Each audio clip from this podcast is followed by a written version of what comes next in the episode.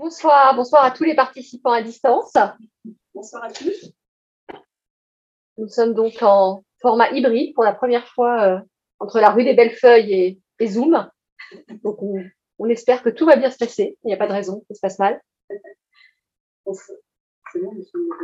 Bah, bonsoir à tous, bonsoir aux participants à distance et bonsoir à tous ceux qui sont et celles qui sont avec nous ce soir. Effectivement, on est ravis avec euh, Drifa et moi-même, euh, donc on a, de, vous accueillir ici en présentiel parce que c'est la première fois finalement euh, depuis la fondation de notre club. on s'est rencontré avec Drifa juste avant le Covid. On s'est dit tiens, on aimerait bien lancer quelque chose autour du management pour les alumni. Et, euh, et, le Covid est arrivé, on a été confinés, donc on a fait beaucoup de webinaires, beaucoup d'animations. Et donc aujourd'hui, c'est la première fois qu'on a le plaisir de vous accueillir en présentiel, donc on est, on est ravis. Et pour parler d'un sujet, euh, je pense qui, vous intéresse si vous êtes là, je n'en doute pas, euh, sur euh, voilà, comment gérer cette tension entre gestion individuelle et gestion collective. J'en dis pas plus puisque ça va être notre sujet ce soir et que ça va être introduit dans une, une vidéo qu'on va vous présenter juste à présent. Mais surtout, j'ai le plaisir donc d'accueillir nos, nos, nos nos débatteurs qui nous ont fait euh, la joie d'être là ce soir. Donc, Émeric Vincent, qui est directeur de la transformation et de l'innovation RH des Échos Le Parisien, et avec qui on a brainstormé aussi en amont euh, de cette, euh, cette table ronde. Julie Dantran, qui est DG du groupe chez Episaver Groupe Pomona. Arnaud Tessier, qui est avocat chez Capstan, donc expert en droit du travail. Et Mathilde Lecoste, qui est DRH chez Mazar. Donc, merci vraiment à vous quatre euh, d'être là ce soir pour euh, animer, participer à ce débat. Et Drifa Choulet, avec qui euh, je vais, on va animer ensemble cette table ronde, avec qui nous avons donc cofondé ce club. donc, on, on, organise régulièrement des événements autour du management, en, présent, donc, en présentiel ce soir et bien souvent aussi à distance. Donc, n'hésitez pas aussi à, suivre la page du club et à nous suivre sur LinkedIn, puisqu'on communique régulièrement nos actualités. Donc, on va commencer ce soir. On a voulu donner un, regard un petit peu euh, éloigné, pas si éloigné du monde de l'entreprise, en interviewant un sondeur qui travaille sur les aspects euh, corporate, qui fait beaucoup de people survey dans les entreprises, etc. Donc, qui s'appelle Romain Bendavid, qui travaille pour l'IFOP, qui publie régulièrement des papiers très intéressants pour la Fondation Jean Jaurès, et euh, voilà que j'ai eu l'occasion d'interviewer spécialement euh, pour ce soir. Vous ne pouvez malheureusement pas être là, mais je vous propose de lancer euh, cet entretien et de lancer ensuite notre échange.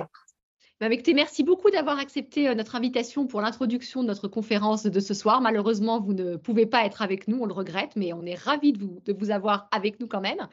Donc, Romain Ben David, vous travaillez au sein du département opinion de l'IFOP, l'Institut de sondage, et vous êtes directeur de l'expertise corporate et climat social. Et à ce titre, vous êtes spécialiste du climat interne en entreprise et des enjeux sur euh, le rapport au travail. J'imagine que vous ne chômez pas en ce moment. On sort plutôt sur la vague. Et vous êtes également co-auteur du livre avec Flora Baumelin, Les chemins de l'égalité, les femmes, les hommes et le travail, paru en mars 2022 aux éditions de l'Aube. Vous avez également euh, publié récemment cette année deux enquêtes très intéressantes pour la Fondation Georges Jaurès l'une sur la transformation du rapport au travail et l'autre sur le rôle central des managers et l'enjeu de la reconnaissance au travail. Alors, comme, vous le savez et comme le savent tous nos participants ce soir, depuis deux ans, sous l'effet de la pandémie, le monde du travail connaît une transformation inédite. Peut-être même est-ce une révolution, mais ça, on ne le saura qu'à posteriori.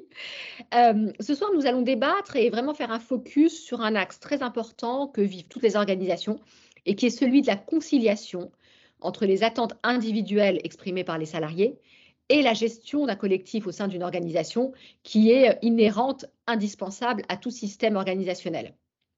Alors pour lancer notre sujet, Romain, je voudrais d'abord vous demander euh, d'éclairer pour nous cette évolution du rapport des Français au travail et les attentes qui en découlent. Alors effectivement, c'est une. Euh, vous parliez de révolution. On est sur une révolution qui vient de l'intérieur, en tout cas qui vient de chacun de, chacun d'entre nous. Euh, la crise sanitaire a été un formidable catalyseur euh, des transformations dans beaucoup de, dans beaucoup de domaines sociétaux, mais dans le travail en particulier. Et le fameux plus rien ne sera jamais comme avant qu'avait prononcé le président de la République lors du premier confinement demeure plus de deux ans après, plus que jamais d'actualité dans la vie au travail.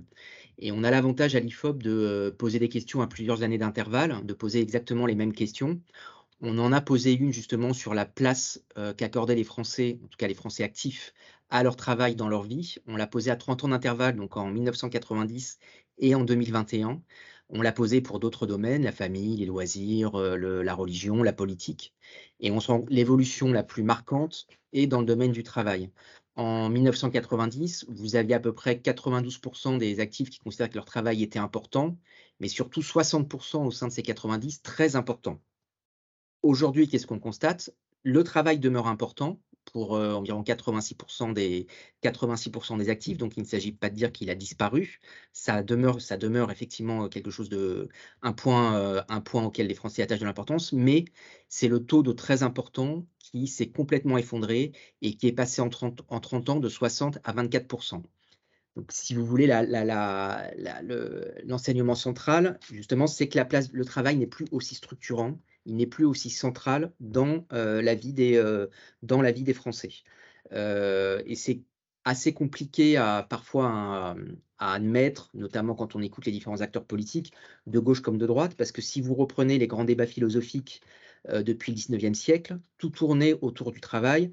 Si on était plutôt marxiste, on était le, pouvoir, dans, on le pouvoir dans les usines, la, la libération de l'aliénation par le travail, améliorer le sort des générations futures.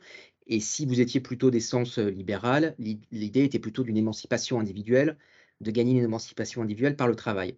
Aujourd'hui, pour beaucoup de Français, cette, philosophie-là, quel que soit le point de vue, n'est plus centrale et n'est plus d'actualité. Donc c'est un élément à prendre en compte quand on s'intéresse à toutes les mutations qui se passent aujourd'hui dans l'entreprise. Alors on a plusieurs explications hein, évidemment à ça, sur le temps long et sur le temps plus court. Alors, on peut passer sur l'explication à court terme. On a commencé à en parler, c'est bien évidemment la crise euh, sanitaire. Comme vous le savez, nous avons tous fait preuve de beaucoup de résilience euh, pendant, cette, euh, pendant cette période, avec, quand on se replonge un peu en arrière, des craintes très fortes sur sa santé, sur la continuation de son travail, parfois sur la scolarité de ses enfants. Et cette résilience fait que beaucoup de Français, en tout cas ce qu'on a vu dans nos enquêtes, ont gagné parallèlement en confiance et ont moins peur du changement. Le changement est plutôt un mot qui a toujours fait un petit peu peur. Mmh Aujourd'hui, non seulement le changement ne fait plus peur, mais il est même appelé de ses voeux et il y a, on est beaucoup moins, on est euh, beaucoup moins dans une, dans un espèce de, espèce de réserve par rapport au changement. Et donc, euh, ce qui veut dire qu'on est aussi globalement plus détaché euh, d'une pression qu'on pouvait se mettre avant au travail.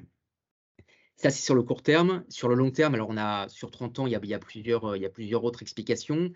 Il y a évidemment, on aura l'occasion d'y revenir, une société de plus en plus individuelle, ce qui fait que des, repères un peu plus collectifs comme le travail euh, bah, sont, moins, euh, sont, sont peut-être euh, moins mis sur un, sur un piédestal. On est plus dans la recherche de, de, bénéfices à court terme que de grands, que de grandes, que de, grands, comment, comment je pourrais dire ça, de grandes utopies ou de grands rêves à plus long terme. Ça, c'est un premier point. Vous avez un deuxième point qu'on voit notamment beaucoup chez les jeunes, qui est aussi une défiance vis-à-vis des grands repères ou des grandes institutions. Et, là, je dirais qu'il faut faire très attention à l'interprétation qu'on en fait. Le fait que la place du travail ne soit pas centrale ne veut pas dire, comme on le lit un peu partout, qu'on est devenu une société de paresseux, euh, que les jeunes ne veulent plus travailler, etc. En revanche, comme on le voit pour la politique, vous avez une abstention qui est très élevée euh, chez les plus jeunes. Pour autant, ils ne se désintéressent pas de la politique. Ils vont trouver d'autres formes de mobilisation. On l'a vu pour les marches pour le climat, des marches de fierté, enfin d'autres types de mobilisation peut-être moins ambitieuses, euh, mais dans un environnement qui leur est plus proche et qui peuvent davantage maîtriser. C'est un peu pareil pour le travail, c'est-à-dire que le travail tel qu'il apparaît dans sa forme actuelle euh, ne fait plus aussi envie, ou en tout cas, on se, on se permet aujourd'hui de se poser la question de est-ce que ce travail me fait envie, alors qu'avant, on avait moins cette confiance et on est moins dans cette période de réflexion on a quand même mis beaucoup de choses sur pause pendant deux ans et on s'est mis à réfléchir au sens donné à sa vie et à son travail. Euh, aujourd'hui, on arrive à se dire et à prendre conscience du fait que pour beaucoup d'entre nous, quand je dis nous, c'est pas moi forcément, hein, c'est vraiment ce qu'on voit dans nos enquêtes, euh, le travail tel qu'il est présenté actuellement, donc disons l'emploi tel qu'il est offert, ne fait plus aussi envie. C'est un peu le même, euh, la même chose que pour l'offre, l'offre politique. Mmh c'est extrêmement intéressant et, ce que j'entends effectivement, excusez-moi, c'est une autre forme à dessiner finalement au travail tel qu'on l'a connu. Exactement. Tout est à inventer, tout est à réinventer. Mmh euh, c'est pour ça que c'est aussi une période extraordinaire là-dessus. C'est que beaucoup de choses peuvent. Euh, le champ des possibles est ouvert. Euh, alors, et vous avez une dernière raison qui est peut-être un peu moins, un peu moins positive, qui est aussi que beaucoup de, beaucoup de personnes, surtout les plus jeunes, n'ont vu que des générations, des proches, des frères, des parents galérer travailler en étant globalement, avoir le sentiment d'être mal rémunéré, surtout pas reconnu à leur juste valeur. Euh, rappelez-vous juste que la crise des gilets, jaunes, qui est très récente, euh, était pour la plupart des personnes, des personnes qui travaillaient, donc qui ne réclamaient pas un droit à la paresse ou quoi que ce soit, mais qui réclamaient un peu plus de, respect, à la fois dans le salaire, mais aussi dans leur, dans leur travail au quotidien. Donc tout ça joue aussi énormément. Ok, très intéressant. Merci beaucoup et merci de nous faire ces ponts également euh, avec la politique, avec l'histoire. Euh, alors par rapport au sujet de ce soir, effectivement, comme vous le disiez, on a de plus en plus le sentiment, si on, se, on se focus sur nos entreprises, nos organisations, que l'individualisme a pris le pas sur le collectif. Alors voilà, dans, votre pratique corporate, est-ce que ça ressort de, de vos enquêtes et qu'est-ce que vous pouvez partager avec nous là-dessus sur vraiment ce qui se passe dans le monde de l'entreprise et des organisations? Alors là, effectivement, l'individualisme a pris le pas, mais je dirais que l'entreprise ne fait que suivre ce qui se passe dans la société en général. Euh, mmh. On est une société qui est beaucoup plus, euh, qui est beaucoup plus individuelle, même beaucoup plus, beaucoup plus individualiste. On pense d'abord à son confort personnel et un petit peu moins euh, à la, au, sens, au sens collectif. donc effectivement, dans les organisations, dans les entreprises, on est avant tout sur des comportements, ben, oui, ce que vous appelez individu individualisme, mais de de toutes les, de toutes les parties prenantes, hein, euh, des dirigeants comme, euh, comme, des, euh, comme des salariés, des cadres et des, et des, et des DRH. L'idée, à partir une fois qu'on a dit ça, c'est comment recréer un collectif, comment recréer un sens, un sens général dans l'intérêt de chacun, puisque comme vous le savez, on est dans une période, on est dans une période où il est très difficile à la fois de recruter en partie pour les raisons qu'on vient d'évoquer, mais aussi de conserver, de fidéliser euh, les richesses internes, les ressources internes de l'entreprise. Et donc, effectivement, redonner du sens et redonner du collectif apparaît fondamental si on veut aujourd'hui, quel que soit son niveau, parce que ça concerne toutes les catégories euh, sociales, continuer à se projeter dans une entreprise. Oui, continuer à, embarquer et à conserver toute, toute cette expérience. Ouais. Alors, effectivement, on, est dans l'idée que dans le travail, évidemment, ça peut sembler logique, il est important de s'adapter au comportement, aux attentes individuelles, mais vos enquêtes font ressortir une insuffisance en France, on ne le sait peut-être pas suffisamment, de l'adaptation des entreprises au parcours individuel. Donc, est-ce que finalement, on pourrait se dire que ce qu'on constate aujourd'hui sur le marché français serait un rattrapage par rapport à nos voisins? C'est effectivement, euh, effectivement ça. Euh, quand vous parlez de, en France de, au fait qu'on on s'adapte pas assez aux attentes individuelles, si on veut essayer de comprendre ça, je pense qu'il faut, il faut élargir le, débat à la culture managériale française. On a une culture euh, managériale française qui est encore, qui est, alors je parle encore une fois en général, ça n'embarque pas tout le monde, mais qui est très descendante, qui est très verticale et, qui et euh, au sein de laquelle la reconnaissance du travail au quotidien ne fait pas partie euh, des habitudes et des réflexes. Et quand je parle de reconnaissance, je mets de côté la question salariale, parce qu'il n'y a pas de raison de penser qu'on est moins bien payé en France en moyenne que par rapport à nos voisins euh, britanniques ou allemands. Mais effectivement, quand on, mène, quand on pose la même question à des salariés français, allemands et britanniques, le sentiment de reconnaissance de son travail à sa juste valeur et à 50-50 en France, et on monte à 65%, voire les deux tiers, auprès des salariés euh, britanniques et allemands. Donc il y a toute une culture managériale, euh, que ce soit, mais on prend des exemples très simples, euh, de, de féliciter au quotidien quand des choses se passent bien, de ne pas constater que ce qui va mal, d'autoriser le droit à l'erreur, de pouvoir permettre aussi aux salariés de se projeter, de considérer que l'attente de deux cadres, par exemple, qui exercent le même métier dans la même entreprise, n'ont pas forcément les mêmes envies de projection euh, dans cette entreprise. Ce, ne sont que des banalités, mais c'est peu entré, euh, c'est encore, ça fait encore peu partie de cette culture managériale très verticale. Et la crise sanitaire a fait évoluer les choses, a commencé à faire évoluer les choses dans la mesure où les managers se sont beaucoup plus, ont eu un rôle beaucoup plus central pour garder le lien entre leur entreprise et, euh, et leurs équipes. Et on a vu petit à petit apparaître un manager qui était peut-être un petit peu moins devant, mais plus au centre, et qui finalement était aussi, au-delà de son aspect de leadership qu'il ne s'agit pas de contester, était aussi garant du bien-être et de l'équilibre de chacune de, de de ses équipes. Donc on commence, pour revenir à votre question, à avoir une adaptation à ces comportements euh, individuels, mais à ces attentes individuelles. Mais c'est toute une culture managériale qu'on vient d'adapter. On le voit aussi dans nos enquêtes de climat interne. Euh, quand on pose la question, est-ce que vous avez des, des perspectives d'évolution dans votre entreprise? Une majorité des salariés nous répondent oui. En revanche, est-ce qu'elles sont adaptées à vos attentes? Non. Euh, et ça, c'est flagrant. Et quand on présente au RH les résultats, beaucoup nous disent pourtant, euh, chaque mois, on envoie des mails, on envoie des, euh, newsletters, des mails avec toutes les, les, évolutions internes, etc. Oui, très bien. Mais à aucun, justement, ce sont des mails. Il y a très peu d'informations en one-to-one, individuel, ou en utilisant le relais du manager, qui est comme la meilleure personne pour connaître les attentes dans son équipe, qui permettrait aux salariés de se projeter. Et encore une fois, c'est du win-win, surtout dans une période où on a tellement de mal à recruter. La meilleure façon de ne pas avoir du mal à recruter, c'est encore de conserver ses ressources internes. Mmh. Hyper intéressant. Et effectivement, ce que j'entends, c'est qu'on en est aux prémices et qu'on a encore une, certaine route euh, devant nous.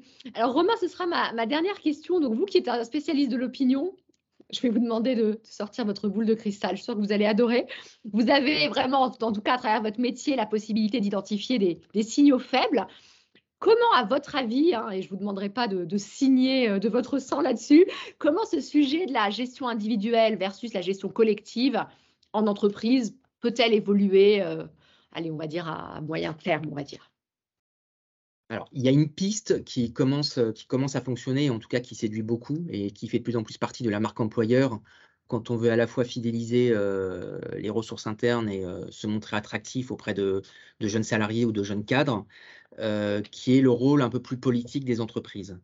alors, quand on parle de ça en France, c'est encore effectivement un peu, un peu bizarre parce que ça a souvent été l'apanage des sociétés anglo-saxonnes de, montrer que l'entreprise joue un rôle, euh, joue un rôle plus, euh, plus politique. Et en France, tout est généralement très, euh, très séparé. Mais on fait face en parallèle à une crise de l'État-providence qui est assez importante. As aussi une défiance vis-à-vis des, des, grandes institutions.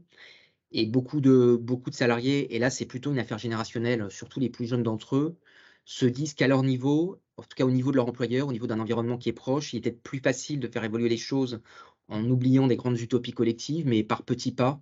Et donc ce rôle de ce rôle-là de l'entreprise, euh, l'entreprise en tout cas, est un facteur, euh, peut-être un, acteur même déterminant, à condition évidemment que les salariés puissent y participer, parce qu'ils ne veulent pas non plus. Euh, ce qu'on voit dans un entretien d'embauche, ce n'est pas uniquement le fait de se dire que, ou faire du greenwashing, ou de se dire que l'entreprise a une RSE, une politique RSE, c'est aussi comment moi je peux être acteur en tant que nouveau salarié de cette politique RSE, comment à mon niveau je peux être utile euh, à l'ensemble de la société et qu'est-ce que votre entreprise peut transformer ou pas. On a eu, euh, on a eu plusieurs exemples. On a bien évidemment, euh, surtout dans la période actuelle, les questions de, responsabilité environnementale. Donc ça, pas besoin de développer. Hein. Beaucoup d'entreprises le font et que ce soit au niveau associatif, dans, euh, les relations avec les commerçants, dans, les quartiers, etc. Mais ça peut, euh, aussi être des sujets comme la, relocalisation de certaines activités, travailler sur des modèles qui peuvent fonctionner et qui soient rentables, euh, les circuits courts les notions aussi d'égalité euh, femmes, euh, d'égalité femmes-hommes euh, qui sont très qui sont très importantes parce que ça autant ça progresse très peu dans la société en général, autant on voit que l'entreprise se bouge beaucoup là-dessus, à la fois par le haut avec les différentes lois pour faire en sorte qu'il y ait plus de femmes à des échelons importants, mais aussi par le bas, quand on sait que les femmes occupent de plus d'emplois précaires en majorité que les hommes, et que quand il y a une mobilité chez les femmes, elle est plus souvent subie que, euh, que choisi. Mmh. Euh, donc tout ce qui peut permettre aussi de faciliter euh, le bien-être au travail des femmes par rapport à d'autres contraintes que les hommes n'ont pas forcément. Voilà, toutes ces, toutes ces choses-là qui sont en fait, c'est de la politique parce qu'on est, dans, on est dans du quotidien et on est dans des transformations de la société. Euh, on a une proportion plus importante de Français qui croient davantage en ce rôle, au fait que les choses peuvent bouger dans l'entreprise. Alors, c'est pas, je pense, qu'ils aient plus de confiance dans l'entreprise que dans l'État ou qu'ils donnent des vertus mystiques à l'entreprise, simplement qu'ils sont dans l'entreprise, alors qu'ils ne se sentent pas forcément représentés au niveau, euh, au niveau étatique. Donc, dans l'entreprise, à leur niveau, euh, en y participant, s'ils sentent que la démarche est évidemment sincère en face, ils peuvent faire bouger les choses et c'est un c'est aussi un levier formidable pour fidéliser justement ces jeunes, euh, ces jeunes salariés euh, à une période où c'est très compliqué. et j'entends finalement que c'est un bon moyen bah, finalement d'atteindre notre question de ce soir, de les faire participer individuellement à un projet euh, plus grand et, collectif. Et qui les transcende totalement. Bah, écoutez, Romain, merci infiniment. Nous allons faire réagir nos participants euh, à cette conférence débat. Et euh, bah, écoutez, on espère euh, vous revoir prochainement. Vous êtes en tout cas le, bienvenu au sein de notre, de notre club management et leadership de Neoma Alumni. Merci, beaucoup, Romain. À bientôt. À bientôt, au revoir. Bah, écoutez, on vous propose de commencer, peut-être en, en, demandant, là, on vous se lance, que vous inspire l'intervention de Romain par rapport à à ce que vous vivez euh, au quotidien dans, vos organisations euh, ou avec vos clients. Ah, je ne regarde personne. Sans Cambridge. Non, mais c'était pas, j'attendais. Euh, non, mais je trouve ça très intéressant ce qu'il a, ce a raconté. Euh, ne pas les clés de la solution parce qu'on est là pour en débattre. Mais avec quand même deux, trois réflexions, c'est-à-dire que paradoxalement, on dit du collectif, pas de collectif, puis finalement, on crée des réseaux, des réseaux de managers, des réseaux de avec des réseaux, etc. On crée des mini-collectifs dans un grand collectif est l'entreprise, en attente de besoins individuels. Et pour autant, il faut allier ça aussi avec des, des envies très spécifiques des uns des autres. Parce que quand j'ai 20 ans, j'ai pas les mêmes envies que lorsque j'en ai 30. Quand j'ai 20 ans d'entreprise ou 30 ans d'entreprise, c'est pas la même chose. Et puis, euh, pour finir juste ce, ce mot-là, sur quelles sont les frontières que l'entreprise doit mettre par rapport à tout ça, et ce qui était un petit peu évoqué dans l'interview, euh, des frontières par rapport à la situation économique, mais aussi des frontières par rapport, c'était la conclusion, aux engagements et à la place de l'entreprise. Est-ce que l'entreprise doit avoir un rôle politique ou pas? Euh, Est-ce que la raison d'être est ce rôle politique? Et je, je m'arrête Alors, moi, je vais rebondir là-dessus parce que euh, plus que rôle politique, moi, je, je, je, parle souvent de rôle social de l'entreprise. Parce qu'en fait, finalement, euh, l'entreprise, c'est euh, à l'image de la société, un endroit où on s'épanouit, où on se réalise, où on apprend des choses et où on gagne aussi un statut d'une certaine façon. Et, euh, où finalement, on sert son individualité. Et, euh, et donc, l'entreprise joue un rôle pour le, développement individuel des personnes. Et ce développement-là, il passe par un collectif. Et donc, c'est cet, cet équilibre permanent, en fait, entre le développement personnel euh, et la réalisation collective euh, qui va faire que l'entreprise va fonctionner et va être performante. Et euh, ce que j'ai aussi relevé dans, les, dans les propos qui, qui m'ont un peu interpellé, c'est que on parle beaucoup du, de la crise sanitaire et, et, du télétravail et dans la situation qu'on vit aujourd'hui. Mais en fait, ça a été qu'un catalyseur euh, qui a changé ces équilibres-là parce que euh, tout d'un coup, euh, des personnes travaillaient avec euh, quelque part quelque chose qui empiétait sur leur vie privée. Euh, moi, je travaille dans des métiers de restauration, euh, donc des métiers où les, restaurateurs, eh ben, ils travaillent le soir, ils travaillent le week-end, etc. Du jour au lendemain, ils se retrouvaient chez eux avec leur famille. Et tout d'un coup, ils se sont dit tiens, mais il y a une autre vie différente. Et, ça a été un catalyseur pour plein de métiers et pour plein de gens. Mais je pense pas que pour autant euh, on soit plus individualiste qu'avant. Je pense qu'on a toujours été individu... enfin on a toujours eu envie de développer son individualité. C'est juste que là, tout d'un coup, hop, ça, ça devient plus prégnant. Voilà. Donc euh, pour modérer un peu les propos, ce qui est sûr, c'est que c'est c'est quelque chose qui a modifié euh, à tout jamais la façon dont on avait de voir qu'on avait de voir l'entreprise. Et euh, voilà, et on, on va certainement en parler plus, mais je laisse la parole. Euh, bah, je partage euh, effectivement, euh, enfin, moi ça fait beaucoup écho en tout cas de ce que je peux observer dans mon entreprise. Euh, alors moi souvent euh, j'interviens sur le sujet des jeunes parce que chez Mazar la moyenne d'âge est 29 ans et on recrute énormément de jeunes diplômés. Et donc souvent on a aussi souvent, enfin, ce discours-là on l'a attribué beaucoup à tort ou à raison, mais en tous les cas les jeunes ils veulent plus de liberté, plus de facilité, plus de sens, etc bien avant la crise d'ailleurs. Euh, donc c'est un sujet que les sous-jacents bien là, bien avant. Et je pense que c'est pas tant un sujet effectivement de, enfin moi en creusant pas du tout un sujet de génération. Je pense que les jeunes sont plutôt sont plus facilement porte-parole d'attentes sociétales qui ont changé et que la crise a fini de me faire péter au grand jour. Euh, et donc voilà, donc des choses très profondes. Donc moi, je, merci Covid. Enfin, je, sais que c'est difficile de dire ça, mais en tous les cas, d'un point de vue de transformation, ça a permis vraiment. Euh, si on, l'exemple le plus criant, c'est le télétravail, mais c'est même le sujet d'hier ou avant-hier, mais il a fallu quand même cette crise pour que les derniers réfractaires se disent ah bah en fait euh, c'est possible. Euh, et c'est vrai qu'aujourd'hui, moi ce que je constate juste, c'est que il y a eu la révolution numérique. Et est-ce que euh, on a repensé l'organisation du travail? Il y avait beaucoup de choses encore dans les organisations qui découlaient plutôt d'un modèle post-industriel, je trouvais, post-révolution industrielle. Et, euh, et en fait, aujourd'hui, on vit dans un nouveau monde, en tout cas, euh, comme une, une, économie qui se tertiarise, euh, beaucoup beaucoup de prestations de, de services. Euh, le numérique fait que, bah, en fait, il y a des nouveaux modes de travail. De travail. Euh, je pense qu'on aspire aussi à des nouvelles choses, mais qui sont dues aussi à une évolution de la société. Euh, et puis à ces outils qui font que euh, arrivait dans l'entreprise et, et, et, je trouve ces jeunes ils l'incarnent bien parce que comme ils connaissaient pas, ils arrivaient, ils vivaient dans un monde pendant 20 ans et ils arrivaient dans l'entreprise Et c'est vrai qu'il y a des choses quand même encore et qui sont encore très archaïques, peut-être dans le fonctionnement. Et je pense que c'est ça aujourd'hui, voilà. Peut-être euh, la révolution silencieuse qui n'est plus si silencieuse, mais qui amène aussi à une autre façon de, de penser le, le travail. Euh, on peut voir après la place du travail. Est-ce que c'est plus, moins Effectivement, euh, je pense qu'aujourd'hui, il y a beaucoup de choses qui sont en opposition à des dérives. Enfin, moi, je constate qu'il y a des dérives. On est allé trop loin dans certaines choses ou, ou des choses on, voilà, la, culture du présentéisme, le, euh, avoir des postes à responsabilité, c'est forcément travailler beaucoup. Est-ce que c'est on questionne moins le sujet de l'impact et de la valeur créée? Donc c'est vrai qu'il y a plein de choses aujourd'hui qui sont arrivées quelque part. On est arrivé au bout du modèle du système. Et je pense qu'aujourd'hui, qu'on soit jeune ou moins jeune, on a juste envie, euh, voilà, de le, de le, de le repenser. Donc ça, on va discuter après, euh, voilà, des, des modalités.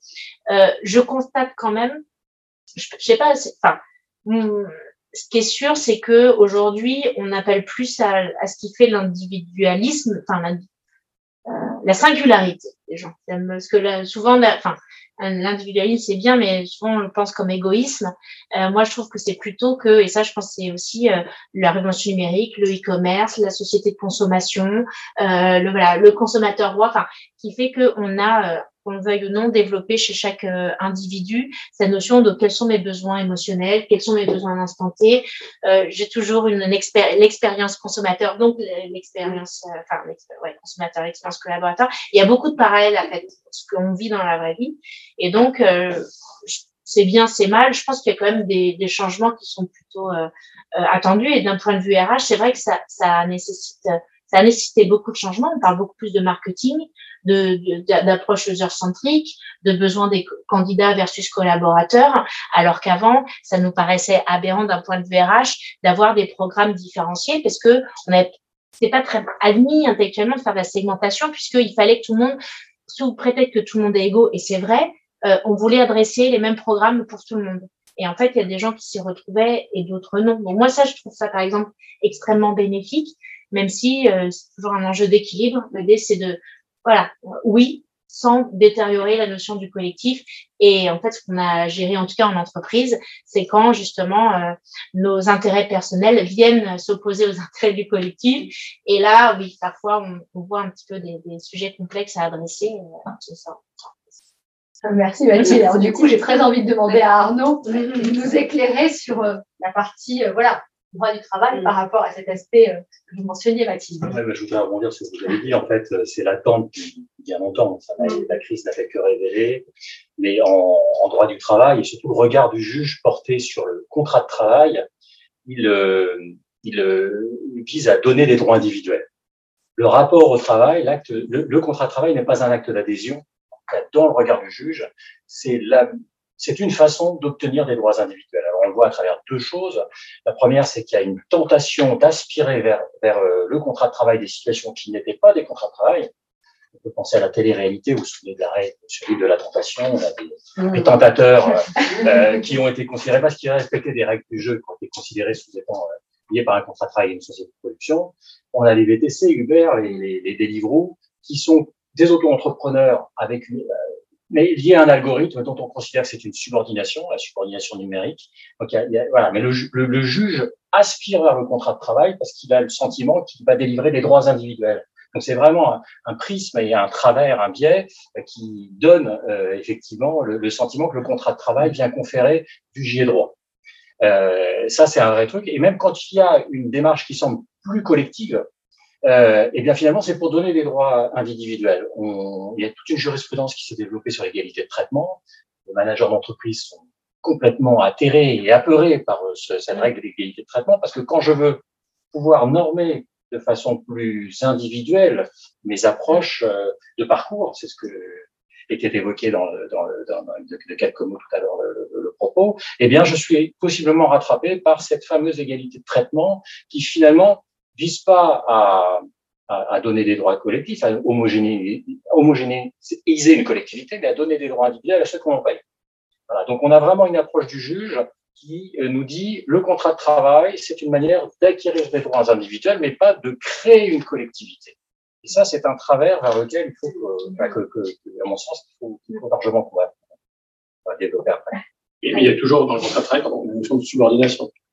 Quelque part. Quand même. Il y a quand même un lien d'attachement, donc c'est n'est pas inintéressant dans la création du collectif. À un moment donné, moi, collaborateur, je signe avec une entreprise pour quelque chose. C'est l'acte d'adhésion. et euh, qui n'est pas rien dans la notion collective. Effectivement, donc on voit que même effectivement dans le droit du travail, cette euh, tension se manifeste et de plus en plus euh, par, par la jurisprudence. Alors peut-être comment ça se manifeste de façon concrète aujourd'hui, cette, euh, finalement cette, cette tension entre la gestion de l'individu qui est de plus en plus forte et les demandes des individus qui sont de plus en plus fortes, et en même temps cette nécessité d'un engagement collectif? Comment ça se manifeste dans vos entreprises aujourd'hui? Est-ce que vous avez des exemples concrets, des illustrations à, à nous partager? Alors, c'est une question qui est un peu difficile pour moi parce que j'ai vécu euh, pendant plus de 20 ans dans des entreprises anglo-saxonnes et je suis depuis maintenant 6 euh, ans dans des entreprises françaises. Et alors, pour euh, aussi rebondir sur un des propos qui a été évoqué ici, c'est vrai qu'il y a quand même des différences majeures euh, dans euh, déjà la culture de l'individualité, parce que c'est vrai que j'ai travaillé aux États-Unis, c'était il y a 20 ans déjà très très présent. Euh, c'est-à-dire que quand euh, on, m'a proposé le poste, on m'a demandé où je voulais habiter. Alors qu'en France, euh, on m'aurait jamais demandé ça il y a 20 ans. Peut-être qu'aujourd'hui, ça commence à se produire, mais en tout cas, on dit, bon, ben voilà, on te donne le choix, tu as trois villes, où est-ce que tu veux aller? Et c'était considéré, du coup, ma situation personnelle, déjà, pour que ce soit le mieux pour ma famille, parce que j'emmenais tout le monde avec moi, etc. en France, on est dans une culture managériale qui est très, très différente. Euh, qui est effectivement encore très euh, hiérarchique. Et c'est vrai que euh, on retrouve du coup des habitudes managériales qui favorisent pas du tout la, la, la comment dire, la manifestation des, des besoins individuels, parce que c'est très, c'est assez descendant. Euh, et voilà. Et en même temps, aujourd'hui, je suis dans une entreprise qui est euh, d'un côté très silotée et de l'autre côté très décentralisée.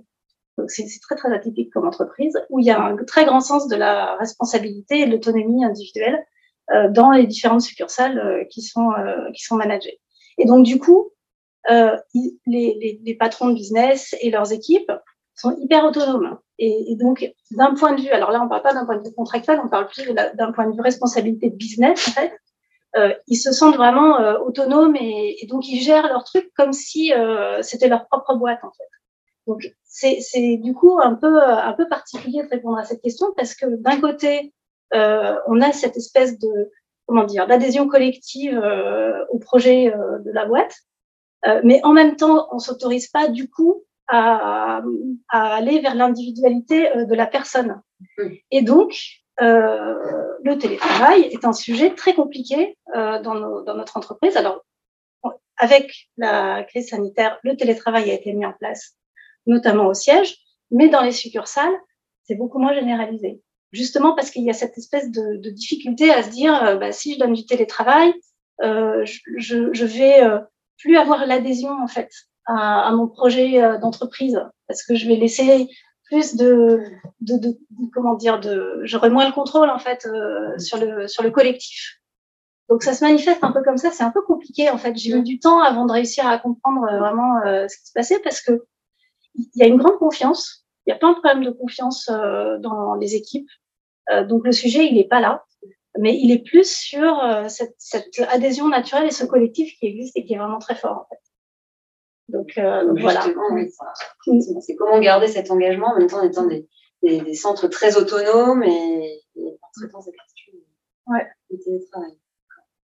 Moi, je, je voulais partager euh, un élément, enfin, en tout cas, des sujets que moi j'adresse aujourd'hui dans, dans, chez Mazar, c'est euh, le sujet de.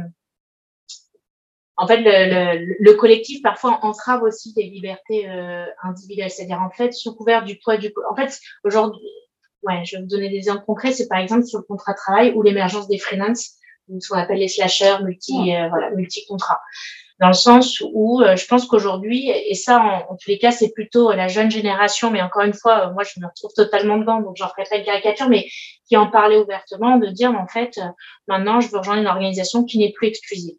Et, notamment quand on questionne sur le DD, CDD, le CDI, les aînés vont dire prends un CDI, voyons, tu pourras accéder euh, au logement, emprunter, c'est sécurisant. Mais parce que je pense que par le passé, voilà, la sécurité de l'emploi, des gens se projetaient longtemps, maintenant on a un rapport au temps beaucoup plus court, donc la protection de l'emploi euh, sur certaines industries où c'est le plein emploi, euh, ça questionne, puisqu'en fait, il n'y a pas de précarité, voilà. Euh, mais c'est vrai qu'il y avait ce sujet, non mais attends, CDI, ça veut dire que je vais pas avoir le droit de faire autre chose. Et euh, donc, du coup, on a dû faire sauter les clauses interdisant les doubles activités et on a inclus des clauses maintenant autorisant le cumul d'emploi à partir du moment où c'est plus euh, euh, concurrent. Et là, moi, depuis le Covid, dans mon industrie en tout cas, je vois vraiment l'explosion du freelancing. Et, euh, et, en 2019, on avait fait une enquête auprès des jeunes et on disait, mais dans quelle entreprise également vous aimeriez travailler? Le plus grand score, c'était être mon propre patron. Qui voulait pas dire être forcément euh, euh, enfin, chef d'entreprise, créer de l'emploi et embaucher des gens, mais c'était être euh, à mon compte, auto-entrepreneur en fait, le statut d'auto-entrepreneur qui était un peu travailler quand je veux, pour qui je veux, comme je veux, totale euh, liberté. Euh, et je pense qu'aujourd'hui, il y a un vrai sujet sur euh, quel mode de collaboration dans l'entreprise. À la fois, en fait, bon, déjà, tout le monde n'est pas fait pour être indépendant, freelance ou euh, salarié. Moi, j'adore travailler dans une entreprise j'aime le poids du collectif, le projet commun, etc. Mais c'est vrai que ça vient questionner sur, euh, quelque part, cette notion de confiance et de liberté réciproque. Parce qu'aujourd'hui, il y a aussi beaucoup d'entreprises qui sont privatives. À partir du moment où tu es dans mon collectif, je t'interdis de travailler autre chose je, quelque part, je pense qu'il y a eu ce sujet aussi via le contrat de travail de est-ce que c'est le temps que j'achète ou est-ce que je rémunère la compétence au juste prix? Et je pense qu'aujourd'hui, dans, euh, on a beaucoup critiqué hein, l'ubérisation, etc. Mais je pense qu'en en tout cas, dans certaines industries, si je prends le métier euh, de dev, la tech, data scientist, vous avez tout de suite compris, même aujourd'hui, ce sujet d'émancipation et dire je vais monétiser mes compétences bah, au juste prix, en fait. Si tout le monde me demande, mes compétences sont si rares, quelque part, euh, et donc ça, je trouve assez intéressant aujourd'hui dans le débat. J'y vois pas forcément une fuite du collectif. C'est que le collectif n'a peut-être pas respecté, en fait, quelque part sous couvert de je rejoins un collectif, quelle est ma part de liberté. Et, euh, et un dernier exemple que je voulais témoigner, c'est qu'il y a, il y a 15 jours, j'ai une consultante euh, qui vient me voir, donc euh, talent, top talent de la boîte, je veux dire, elle sait qu'elle tous les jours, elle disait, voilà, j'ai plein de reconnaissance, etc. Et elle vient voir, elle me dit, bah voilà, j'ai besoin de, de, retrouver un. De, J'aimerais pouvoir continuer à travailler pour Mazar que j'adore. J'adore l'équipe, etc. Super boîte. Mais euh, j'ai besoin d'un. Je suis à un moment de ma vie où j'ai besoin de reprendre le pouvoir sur ma gestion du temps, sur ma vie en fait. Et en fait, sous couvert d'engagement et d'appartenance au collectif, je, je, me sens dépossédée parce qu'en fait, moi, par exemple, j'ai envie de, j'ai envie de remodéliser un peu mon temps de travail différemment, enfin, modérer mon investissement, je sens que je suis à un moment de ma vie où euh, c'est peut-être pas un temps plein, c'est peut-être quelques jours par semaine. Alors on pourrait dire, bah c'est pas grave, on modère, on modère, voilà, on n'a qu'à faire un temps partiel. Je dis non, mais tu vois le problème, c'est que ça me culpabilise. Mon investissement dans le collectif me fait que je n'arrive pas à me retirer. En fait, je, je, me sens rattrapée de quand il va y avoir un coup de bourre, je me ressentir de voilà, etc. Et j'ai trouvé ça intéressant parce que du coup, le poids du collectif que moi, euh, voilà, je supporte à fond, etc peut avoir aussi parfois des, un, des effets pervers parce que dans ce collectif-là, on voudrait que tout le monde pense de la même façon, tout le monde s'investisse de la même façon, etc. Euh, c'est un peu, pardon, mais je fais le parallèle en couple, en amour, quoi. Mais ça veut dire en fait, euh, voilà, on voudrait priver, euh, faire la jalousie versus, par exemple, enfin, voilà, être privatif sous couvert de, voilà. Est-ce que quelque part le collectif n'est pas devenu de la possession? Moi, je questionne vraiment sur, euh, voilà, ça reste des individus qui ont le droit de, voilà, de travailler, voilà, leur talent, de, pourquoi on devrait être exclusif dans une entreprise, pourquoi, euh, voilà, on pourrait pas laisser à chacun? Et je pense qu'il y a un peu ce, sujet-là. Alors, tout simplement parce que comme c'est difficile de le faire à la maille individuelle, on met souvent des processus collectifs parce qu'en fait, on va avoir du mal à dire, bah, dans ce cas précis, c'est plus malin de faire ainsi. Dans ce cas précis, donc on va faire une règle de télétravail ainsi. Donc on va c'est plus facile à gérer. Mais je sens que voilà, en tous les cas, euh, parfois ça peut être vu aussi comme euh, possession privative de, de droit. Et j'ai l'impression que c'est ça qui est en, train de se jouer, en tout cas en, euh, dans l'entreprise, c'est reprendre un peu le pouvoir sur la crise du travail, sur sa vie en fait. Sur, mais en fait, est-ce que je subis plus aujourd'hui ma vie, en tout cas dans la dimension je ne sais pas ce que vous en pensez. je, suis partagée parce que je me dis qu'il y a d'autres moyens en fait de, d'enlever ce sentiment de culpabilité et de trouver cet équilibre-là. Et la question que je me pose et que je me suis d'ailleurs euh, posée euh, plusieurs fois récemment parce que, parce que j'ai eu euh, deux, notamment deux jeunes femmes qui sont venus me voir en me disant voilà, je démissionne, mon mari a trouvé un job à Bordeaux, je m'en vais. Moi, je suis là, non, parce que c'est pas une raison. on va trouver. Une... Alors, est-ce qu'on crée des. Donc, ça, c'est des problématiques. Est-ce qu'on crée des exceptions? Si on commence à créer des exceptions, comment on les gère? Est-ce qu'il faut tout contractualiser, etc., etc. Donc, ça pose plein de questions. Euh, mais je me dis qu'il y a quand même. Parce que, est-ce qu'il vaut mieux avoir euh, des personnes qui sont 100% du temps dédiées à l'entreprise et qui sont en CDI qui travaillent à 100% du temps pour l'entreprise, mais qui sont délocalisés euh, et qui peuvent travailler à distance et qui viennent de temps en temps, mais qu'on intègre euh, ou avoir des personnes plutôt comme ça, à temps partiel ou en mode euh, euh freelance ou conseil, qui sont à temps partiel, mais du coup qui sont pas full euh, de la boîte, mais qui auront cette liberté et peut-être aussi cette euh, ouverture d'esprit parce que ça permet aussi d'apporter des choses de l'extérieur. Moi, je trouve ça hyper riche toujours euh, d'avoir d'autres perspectives qui rentrent dans l'entreprise. Donc, c'était voilà, ça c'est des questions. Alors peut-être c'est un mix des deux, je ne sais pas, mais ça devient compliqué après à gérer pour les managers. Vous avez les managers aussi, il faut les. On n'en a pas parlé encore des managers, hein, mais dans cette transition, euh, il faut voir que c'est quand même compliqué pour eux de, de changer. C'est une nouvelle façon de travailler. En fait. Donc voilà. Donc, oui, mais c'est pas facile. Oui, c'est, oui, réagir sur deux, trois petites choses. Euh, en fait, cette situation-là que vous évoquiez, dans la presse, on la connaît depuis longtemps avec les pigistes. Mm-hmm. Les pigistes, bah, c'est quelqu'un qui est, si je simplifie un petit peu, payé à l'article. Euh, mais euh, il y a beaucoup, beaucoup de débats pour savoir est-ce qu'il est payé à l'article et point barre, ou est-ce que c'est un CDI qui a une modalité un peu pratique. Et donc, ce qui est intéressant quand on regarde les pigistes, vous avez deux sortes de pigistes. Ceux qui veulent absolument pas rentrer dans un cadre collectif et qui sont contents parce qu'ils pigent un jour pour les échos, un jour pour d'autres d'autres titres, hein, ou pour le Parisien et d'autres titres. Et puis il y en a qui sont quasi exclusifs et qui veulent absolument avoir tous les avantages liés au CDI, mais pourtant quand même garder leur statut de pigiste. Donc ce côté-là un peu freelance, alors s'il y en a dans la salle, c'est un mot que je ne redirai pas, hein, mais euh, statut un peu particulier, euh, il est débattu tous les jours, tous les jours, et il n'est pas complètement tranché euh, d'un point, de vue, euh, point de vue droit. Mais si je vais un petit peu plus loin sur la notion de, de journaliste, ce qui est intéressant chez nous, c'est que en fait, toutes les qualités qu'on demande aux journalistes professionnellement, l'indépendance, la critique permanente, l'interrogation, etc., en, font presque des défauts ou des difficultés dans un collectif mmh. d'entreprise. Parce qu'évidemment, lorsqu'il va vous interviewer, bah, il va vous questionner, vous questionner, vous questionner. C'est un peu casse-pied quand on est RH dans l'univers de l'entreprise, c'est que c'est un peu la même chose. Euh, donc c'est intéressant d'essayer d'avoir cette individualité, ce collectif-là, sans parler évidemment de la représentation syndicale des journalistes qui est parfois euh, assez, euh, assez forte et qui ne se mélangent pas. Dans le groupe des écoles parisiens, on a 1600 collaborateurs et il y en a 50% qui ne sont pas des journalistes et qui ne se mélangent pas avec les autres. Donc c'est intéressant aussi d'avoir ce côté-là très individuel et très, et très collectif. Ou un autre exemple euh, volontairement un peu à l'opposé, j'ai organisé une conférence sur la ménopause pour l'ensemble des collaborateurs. Euh, j'ai eu plusieurs euh, remarques très positives et puis il y a des remarques un peu négatives, notamment le fait de segmenter les gens et de dire bah, vous nous mettez, nous femmes, dans une case n'oubliez pas les hommes. Alors moi j'avais la réponse parce qu'on avait aussi traité l'andropause, mais, mais c'est intéressant de, à la fois d'avoir cette volonté-là de faire du collectif, les femmes, l'ensemble des collaborateurs, et puis finalement de reprocher de faire cette chose-là. Mais il y aura d'autres exemples, mais euh, c'est toute la difficulté de bah, jusqu'à où je faire rentrer l'univers de la vie privée finalement dans l'entreprise. Pour moi, la réponse, le lien était très net, c'est qu'à partir du moment où il y a une conséquence, où a un lien avec l'univers de l'entreprise, on peut l'aborder. Si on n'a pas, euh, bah, il n'y a pas de sujet, ça ne doit pas rester euh, dans l'entreprise. Moi, j'ai une question du coup, Arnaud. Est-ce qu'on est encore dans un lien de travail, de subordination, ou est-ce qu'on passe dans une relation euh, client-fournisseur finalement? Il y, a, une vraie euh, porosité qui est en train de s'installer, et c'est ce que vous êtes tous en train de traduire. Euh, on, on, regarde avec les yeux du passé les situations d'aujourd'hui et de demain, et ça c'est un vrai vrai sujet parce que dès qu'on se retrouve confronté au juge, le juge il a les cheveux blancs, euh, il habite à la cour de cassation, qui a de l'horloge, et il vit comme dans les années 70. Donc, euh, il s'agit déjà et, et, il l'a créé. il l'a créé.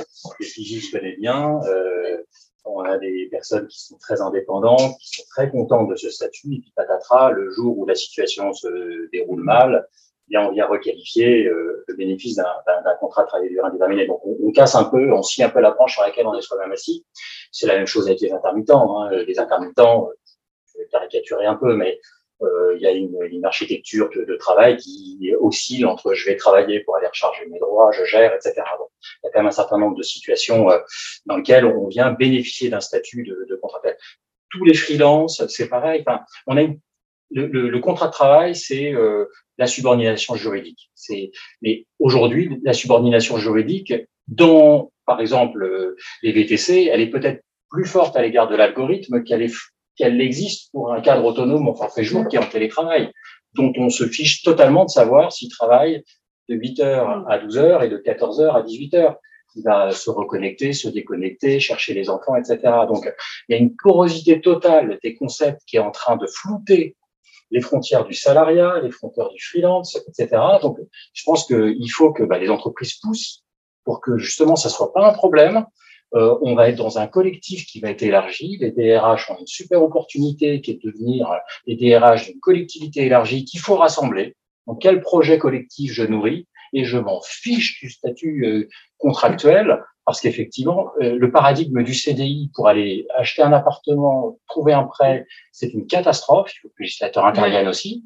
Euh, les entreprises, elles y ont résolu hein, ces questions sur le l'accès au logement. je suis un jeune, j'ai une en période d'essai, j'ai un pauvre CDD, comment je fais, etc. On a des solutions. Donc, faut, faut être un peu, faut pousser un peu. Il faut que le sujet format contractuel, ça soit pas un sujet pour qu'on puisse embrasser des destins individuels qu'on arrive à glisser dans une, dans une collectivité.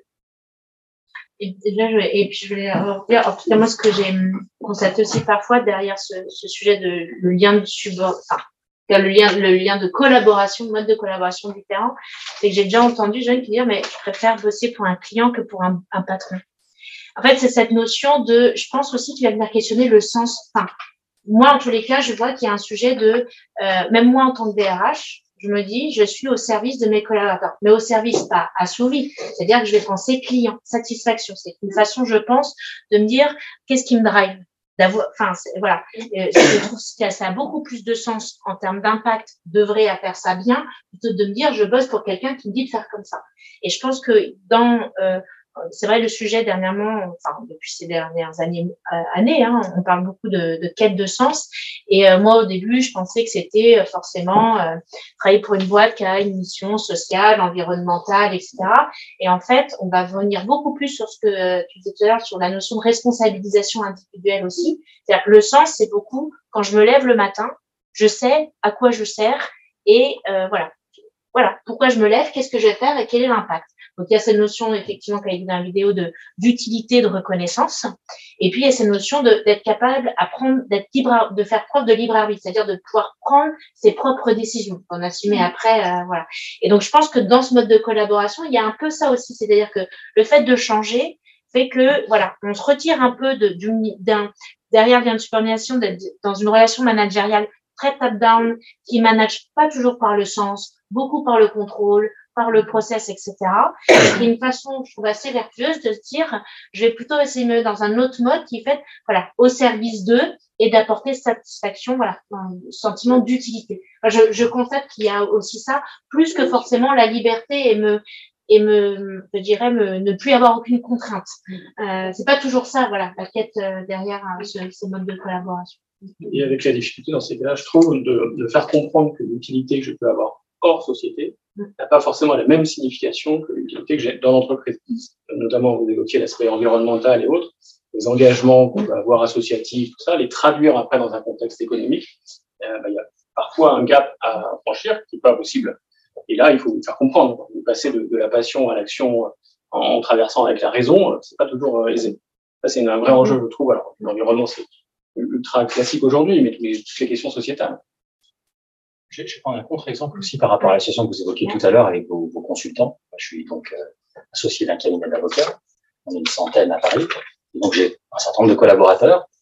Euh, on a une désaffection. Donc ce sont des libéraux. Ils sont les, leurs associés, enfin ils sont tous collaborateurs de la structure, donc on leur donne à manger. Euh, ils, sont, ils sont nourris, ils sont chauffés, ils sont indépendants. Et c'est vraiment l'ADN d'un avocat. On fait, cette, on fait aussi cette formation pour avoir ça. Il y a une désaffection totale. Là, le barreau de Paris s'en inquiète énormément actuellement parce que dans les cinq premières années, il y a une fuite. Il y a un collaborateur qui est démissionné à la fin de la semaine dernière en me disant je, je rejoindre l'entreprise, je vais moins travailler. Voilà, donc, euh, c'est, je, je n'ai pas envie de cette indépendance. Alors, je dis, tu vas pas bosser moins en entreprise. Je, je, je, je pense que tu n'as pas encore bien compris. Voilà. encore quelques mois, euh, pas trop tôt. Hein, mais, voilà, donc c'est assez amusant parce que finalement, on est en, un peu en permanence dans la recherche de ce qu'on n'a pas. Donc, et c'est pour ça que je dis que le format contractuel importe peu, parce que ce qui va être important, c'est quel est le quel est le collectif qui m'embarque ça me paraît important. Et je pense que, et je vous rejoins parfaitement, euh, aujourd'hui, c'est un peu la tarte à la crème de dire qu'il y a une quête de sens. Mm. c'est, en revanche, il faut qu'on détermine quel est le sens du travail de chacun. Et quel que soit son job, et surtout pour ceux qui paraissent assez éloignés du cœur du réacteur, parce que les consultants, c'est les, les stars, mm. mais effectivement, bah, la compta, comment j'embarque euh, dans un projet qui est unique. Et on voit qu'il y a un point commun sur l'organisation personnelle. Alors, dans un cas, on sait que ce sera mieux géré en étant indépendant et dans un autre en devenant, en étant salarié. Mais finalement, c'est la même euh, envie de, de, pouvoir gérer son temps euh, quelque part de, de façon. Euh, ouais, et en fait, ce qu'on, enfin, pourquoi on observe ce changement? À mon avis, c'est parce qu'il y a eu tellement de, de, développement sur les dernières années et de success stories euh, de gens qui ont qui ont, qui ont monté leur boîte, toutes ces startups qui se sont montées. Il y a quand même eu toute cette vague euh, qui a donné envie en fait. Alors que euh, moi, quand je suis sortie de l'école, euh, euh le, le, Graal, c'était d'entrer chez L'Oréal, quoi. Enfin, quand on faisait du marketing. Donc, euh, et aujourd'hui, c'est plus du tout ça, mais parce qu'il y a tous ces contre-exemples, en fait. Et, et, exactement, en fait, on a envie, finalement, de ce qu'on n'a pas eu avant, et donc on veut tester des nouvelles choses, mais je pense qu'on va retrouver un équilibre à un moment donné. Et puis, il faut que l'entreprise s'adapte. C'est ça aussi et s'adapte pas forcément très très vite en fait. On reste dans nos anciens codes. Euh, vous parliez du juge qui a les cheveux blancs, euh, les patrons du CAC 40, euh, ils ont à peu près le même profil quoi. ensemble.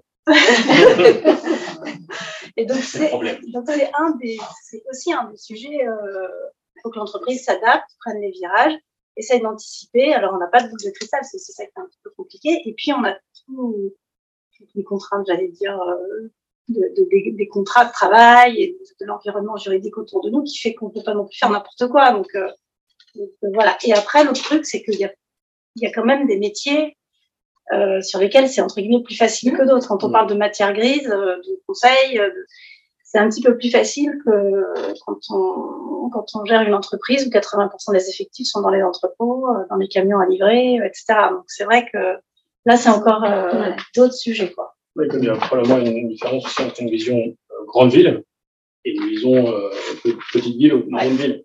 Attention à, à, à avoir ces pieds-là de lecture. Peut-être justement, Julie, ce serait hyper intéressant que, que, tu partages avec nous ce que tu constates sur justement cette population-là, parce que voilà, on a un prisme très parisien, très grand groupe. Qu'est-ce que qu'est-ce que tu observes sur ce sujet, sur euh, voilà les ben, entrepôts euh... Il y a beaucoup moins de flexibilité euh, parce que on a, euh, on a des tâches à effectuer euh, tous les jours avec le même rythme. On a des clients à livrer, on a des commandes à prendre. Et donc, c'est des métiers, entre guillemets, j'aime pas trop parce que ça peut, mais c'est des métiers de production, en fait. Et donc, dans les métiers de production, par définition, il y a moins de liberté parce que, parce qu'il y a des horaires à respecter et que euh, les personnes qui viennent effectuer ces tâches, elles ont euh, des horaires qui sont fixes, parfois très tôt le matin, parfois plus tard le soir. et en plus, c'est des métiers qui sont pas télétravaillables. C'est des métiers qui sont forcément en physique. Hein. On peut pas préparer un carton en étant chez soi. ça marche pas. Et donc voilà. Donc c'est, c'est vrai que quand on, quand on a une entreprise comme ça où on a quand même euh, des cols blancs un petit peu, et beaucoup de cols bleus, eh bien, tout ce qu'on met en place, en fait, doit tenir compte de cette disparité. Et ce qu'on cherche à tout prix à éviter, c'est euh, le fossé qu'on pourrait créer entre ces différentes populations. Il faut surtout pas euh, le créer parce que sinon ça, envoie un message d'inéquité en fait à l'entreprise. Parce que déjà que c'est des métiers qui sont considérés comme étant plus pénibles, à juste titre, hein, parce que euh, moi dans ma branche, saveurs, euh, les préparateurs de commandes, euh, ils vont porter 6 tonnes par jour ou 7 tonnes par jour. Donc c'est des métiers qui sont en plus hyper physiques. Et, et, donc, il faut qu'on respecte ça et, qu'on ait euh, une approche équitable entre les différentes catégories de, de métiers. Voilà, donc ça, c'est aussi pour ça, je pense tout à l'heure, je faisais référence au télétravail, c'est aussi pour ça que c'est des entreprises qui ont du mal avec le télétravail. Parce que, c'est normal, parce qu'en fait, on se dit, mais pourquoi est-ce que je donnerais le droit à ce privilège à certaines personnes et pas à d'autres, euh, sous prétexte que euh, bah c'est plus, ça donne un meilleur équilibre euh, vie pro, vie perso, alors que je ne peux pas l'appliquer en fait à d'autres métiers. Alors qu'est-ce que je fais pour ceux qui sont contraints entre guillemets d'avoir des horaires et de venir physiquement? Comment je peux? Et en fait, c'est un peu, c'est, on peut pas le résoudre. En fait, c'est juste que c'est des métiers différents et que euh, on va donner la possibilité de faire du télétravail à certaines, à certains métiers parce que c'est possible.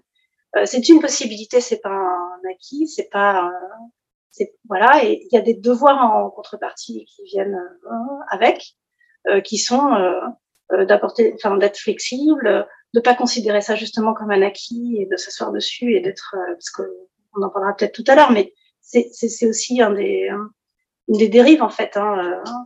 Euh, nous, on a mis en place le télétravail au siège et, et dans certains cas, les gens veulent pas venir au bureau le jour de leur télétravail parce que c'est le jour de leur télétravail, même s'il y a une réunion. Euh, donc, euh, donc voilà. Donc oui, c'est des sujets qui sont probablement un peu plus complexe à gérer. Euh, et je parlais des succursales tout à l'heure. Donc une succursale, c'est euh, allez, euh, euh ils sont entre 100 et 150. Et euh, sur les, admettons qu'ils soient 150, bah, il y en a 120 qui sont dans l'entrepôt dans les camions. Et le reste, c'est un petit noyau de, de, personnes qui font la compta, le commerce, on est commerce sur, sur le terrain aussi. Donc les on les exclut parce que eux, de toute façon, ils ont déjà un, un rythme assez hybride. Mais voilà, trouver, essayer de trouver un équilibre et une cohésion malgré tout. Quoi. Mais par, enfin, euh, du coup, je me questionne parce qu'effectivement, selon les jobs et les industries, on ne sait pas du tout, euh, les prestations de services lesquelles le télétravail, c'est méga facile à attirer. Pourtant, j'entends, enfin, je crois comprendre que, euh, et ça, c'est, est-ce que c'est euh, la manière dont c'est communiqué, partagé et tout, mais que tout le monde aspire à ça. C'est-à-dire qu'aujourd'hui, les filières où justement euh, bah, les usines, enfin, en tout cas moi de ce que j'entends, dans le bâtiment, enfin tous les ces métiers-là qui ont des contraintes, euh, voilà, bah, n'arrivent plus du tout à recruter. C'est-à-dire qu'en fait aujourd'hui, les gens ne veulent plus aller dans la restauration euh, parce qu'ils veulent plus travailler comme ils travaillaient avant, ils veulent plus aller dans les industries, euh, le bâtiment. Enfin, il y a, des, on a des pans entiers parce que justement, et c'est là, je, pas du tout, je me pose la question, c'est-à-dire c'est pas adaptable, mais du coup, si on change rien, ça va s'effondrer. Ouais, ouais, c'est... Donc, c'est qu'est-ce qu'on peut faire? Exactement. C'est vraiment. Alors, il y a, y a des métiers où, où euh, la, certaines contraintes se traduisent aussi par certains avantages. Parce que si on prend l'exemple d'un chauffeur-livreur qui commence à tourner à 5 heures le matin, à 13 ou 14 heures, il a terminé. Donc, on pourrait dire, bah, son équilibre vie pro, vie perso, elle est pas mal parce qu'en fait, il a euh, tout son après-midi. Alors, il faut qu'il se couche tôt, euh, ou bien qu'il fasse la sieste euh, pour pouvoir quand même avoir suffisamment de sommeil. Mais mais il y a certaines personnes à qui ça convient vraiment mmh. ce, rythme-là et qui trouvent leur compte. La beauté du truc, c'est quand même, on est quand même tous différents et que donc c'est bien qu'il y en ait aussi un peu pour tous les goûts. Maintenant, une fois qu'on a dit ça, il y a des métiers qui sont euh, beaucoup plus contraignants. Travailler euh, la nuit, travailler le dimanche, euh, le samedi. Et, euh, et, en fait, il y a des entreprises qui testent euh, notamment euh, la semaine de quatre jours, par exemple sur des horaires, euh, sur des horaires quand, quand on est un, un, un, horaire et pas journalier, de se dire, bah, au lieu de faire euh, mes 35 heures en 5 jours, bah, je vais les faire en 4 jours et comme ça, j'aurai 3 jours euh, et ça donne un meilleur équilibre euh, vie pro, vie perso. C'est des choses qui sont en train d'être testées par certaines entreprises et qui peuvent être des réponses. Après, j'imagine qu'il doit y en avoir d'autres. J'ai l'exemple de, je sais, Decathlon, en tout cas pour gérer le, les postes à, à télétravail non et l'équité, c'est qu'en fait, ils ont mixé les feuilles de fiches de poste euh, parce que des gens, par exemple, sur site, en magasin, par exemple, le fait qu'ils puissent une journée contribuer à d'autres tâches, ils peuvent faire de la finance, de la compta, de la com, etc. En fait, sur leur temps autre, enfin, en tout cas, euh, leur deuxième job, mais qui était mineur, et eh ben, ils pouvaient activer le télétravail. Comme ça, du coup, ils ont tourné mmh. et que des gens sur site, voilà, en, en adaptant en fait les fiches de poste et euh, en laissant voilà c'est vrai que ça demande beaucoup de je pense de plus de créativité euh, parce que c'est vrai que c'est en tout cas ces attentes qui sont partagées par et puis le, le, le, problème aussi avec le télétravail c'est que l'attente individuelle par rapport au télétravail elle n'est pas la même. On voit y compris dans le tertiaire entre les jeunes et pas jeunes. Sur 12 maisons de campagne. Ça, y a une, ça, ça, ça recrée des fossés, non mais ça recrée des fossés qui sont euh, très compliqués et qui sont, euh, y compris dans le tertiaire, hein, c'est compliqué à manœuvrer. Moi, je suis excessivement euh, prudent par rapport à ce sujet aussi, parce que je voudrais pas que on réponde à une hystérie par une hystérie. Euh, et c'est-à-dire qu'on fixe des réponses définitives à des situations qui sont pas encore stabilisées. Une société qui m'appelait il n'y a pas longtemps en me disant Arnaud, Arnaud, une DRH, en me disant Arnaud, je je suis catastrophé, ils veulent tous revenir. Je veux plus de télétravail.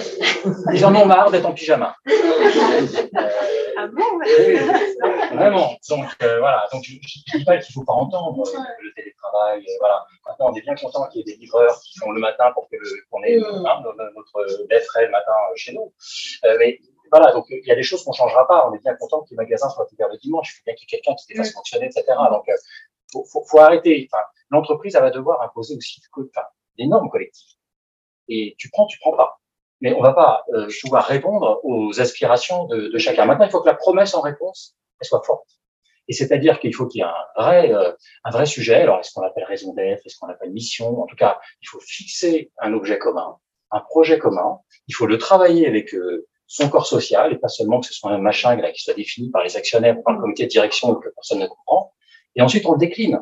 Le décline avec plus de, de participation dans la gouvernance, plus de participation financière, plus de, de, de, de l'ensemble des outils qui existent déjà. Il n'y a, pas besoin finalement d'inventer grand-chose, si ce n'est la, la, le, le, vivre ensemble et, et la manière de l'articuler. Et je pense, là encore, que les directions des ressources humaines, elles ont un rôle formidable à jouer sous le contrôle des directions générales qui leur donneront un mandat transversal. Il y a un vrai, vrai truc euh, à faire et je pense que c'est ça, la, enfin, c'est une partie de la, de, de, de la réponse.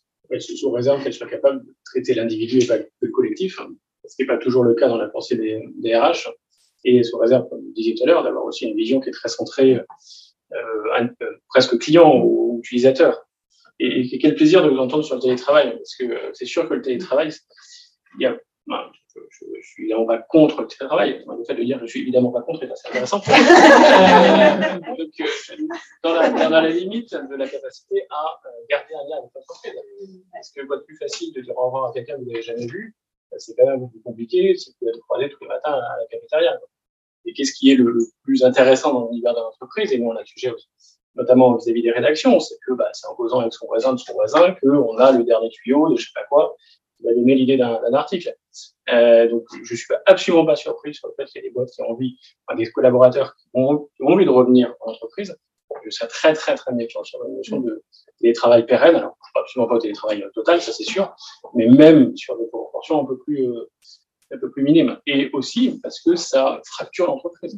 A ceux qui sont capables de le faire au-delà des métiers, mais c'est pas la même chose si je suis jeune un studio euh, sans rien d'autre que si j'ai, euh, comme je disais tout à l'heure, plusieurs, euh, plusieurs maisons. Quoi. Ça, on le voit notamment chez les jeunes et, et notamment chez, nous, chez les jeunes stagiaires qui font des excellentes écoles qui sont pas toujours situées à Paris. Et bah, il bah, y a la problématique de comment je fais pour vivre six mois alors qu'il y a besoin de cette expérience.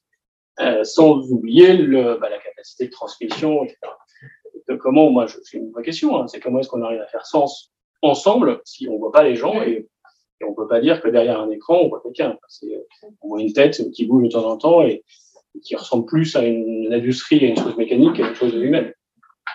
Nous, quand on a travaillé sur notre charte de télétravail, d'ailleurs, on, on l'a inversé, c'est plus temps, vous avez droit à une journée, deux jours, trois jours, avant Covid, c'est un minimum obligatoire au bureau, hein, qui fait sens, qui fait pas. Et je pense que euh, ce qui questionne, c'est, euh, on parlait des managers, en fait, c'est d'expliquer aux managers que du coup, il faut faire vivre une autre belle expérience quand on revient sur site. Parce que ce qui est sûr, c'est que si c'est pour venir au bureau, se retrouver enfermé tout seul dans son bureau individuel, envoyer des mails à la personne qui est à 20 mètres de chez soi, enfin, mettre de son bureau, parce que c'est un peu ça. C'est vrai que ça, aujourd'hui, ça réenchante pas. Et, euh, et d'ailleurs, je pense que si beaucoup de gens sont passés en indep, c'est suite aussi au télétravail en se disant, mais en fait, en étant à distance, enfin, en fait, je bosserai demain pour une autre boîte. Est-ce que mon quotidien changerait? Euh, Je serais au même endroit. Euh, enfin voilà. Donc, euh, il y a eu cette notion de mais c'est quoi le management à distance? Enfin moi, je, on m'a beaucoup questionné par le Covid. Comment on manage à distance? Je dis mais pour moi, il y a, enfin, oui, il y a peut-être des tips, mais en fait, j'ai trouvé étonnante la question parce que euh, j'ai, moi, pour moi, ça peut illustrer le fait que bah, vous vous managez pas. Et du coup, maintenant que les gens sont plus à côté et que vous les voyez plus, etc., bah, vous dites le mode d'emploi, mais les très bons managers s'en sont très bien sortis avec management à distance.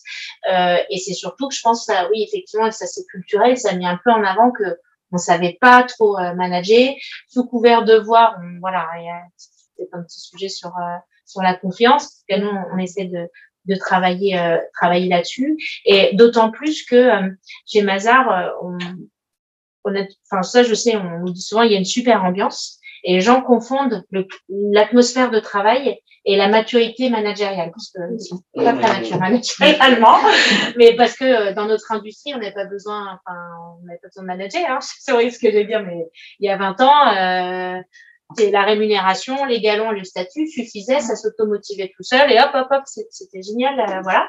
Et donc aujourd'hui que les aspirations ont changé, voilà. Et je pense que le, le, le sujet aussi, c'est comment, euh, voilà, on, on, bah on, voilà, on apprend à valoriser les gens. Il y a les feedbacks positifs. Euh, bah, le, là, je dis pas que le ah mais euh, ça, ça pourrait être amélioré. ça, je pense que c'est culturel, ça non aussi. ouais, ça c'est culturel. Enfin, je pense c'est pas avec les pays anglo-saxons, mais j'ai l'impression que ça c'est très différent. Nous, on pointe toujours du doigt ce qui ne va pas et on valorise pas du tout. Et je bah, la culture du feedback, euh, oui, oui, bah, la, les cultures anglo-saxonnes déjà sont beaucoup sur le renforcement positif. Les enfants sont élevés comme ça. Hein. Euh, c'est pour ça qu'ils ont une confiance en eux bien supérieure à nos enfants.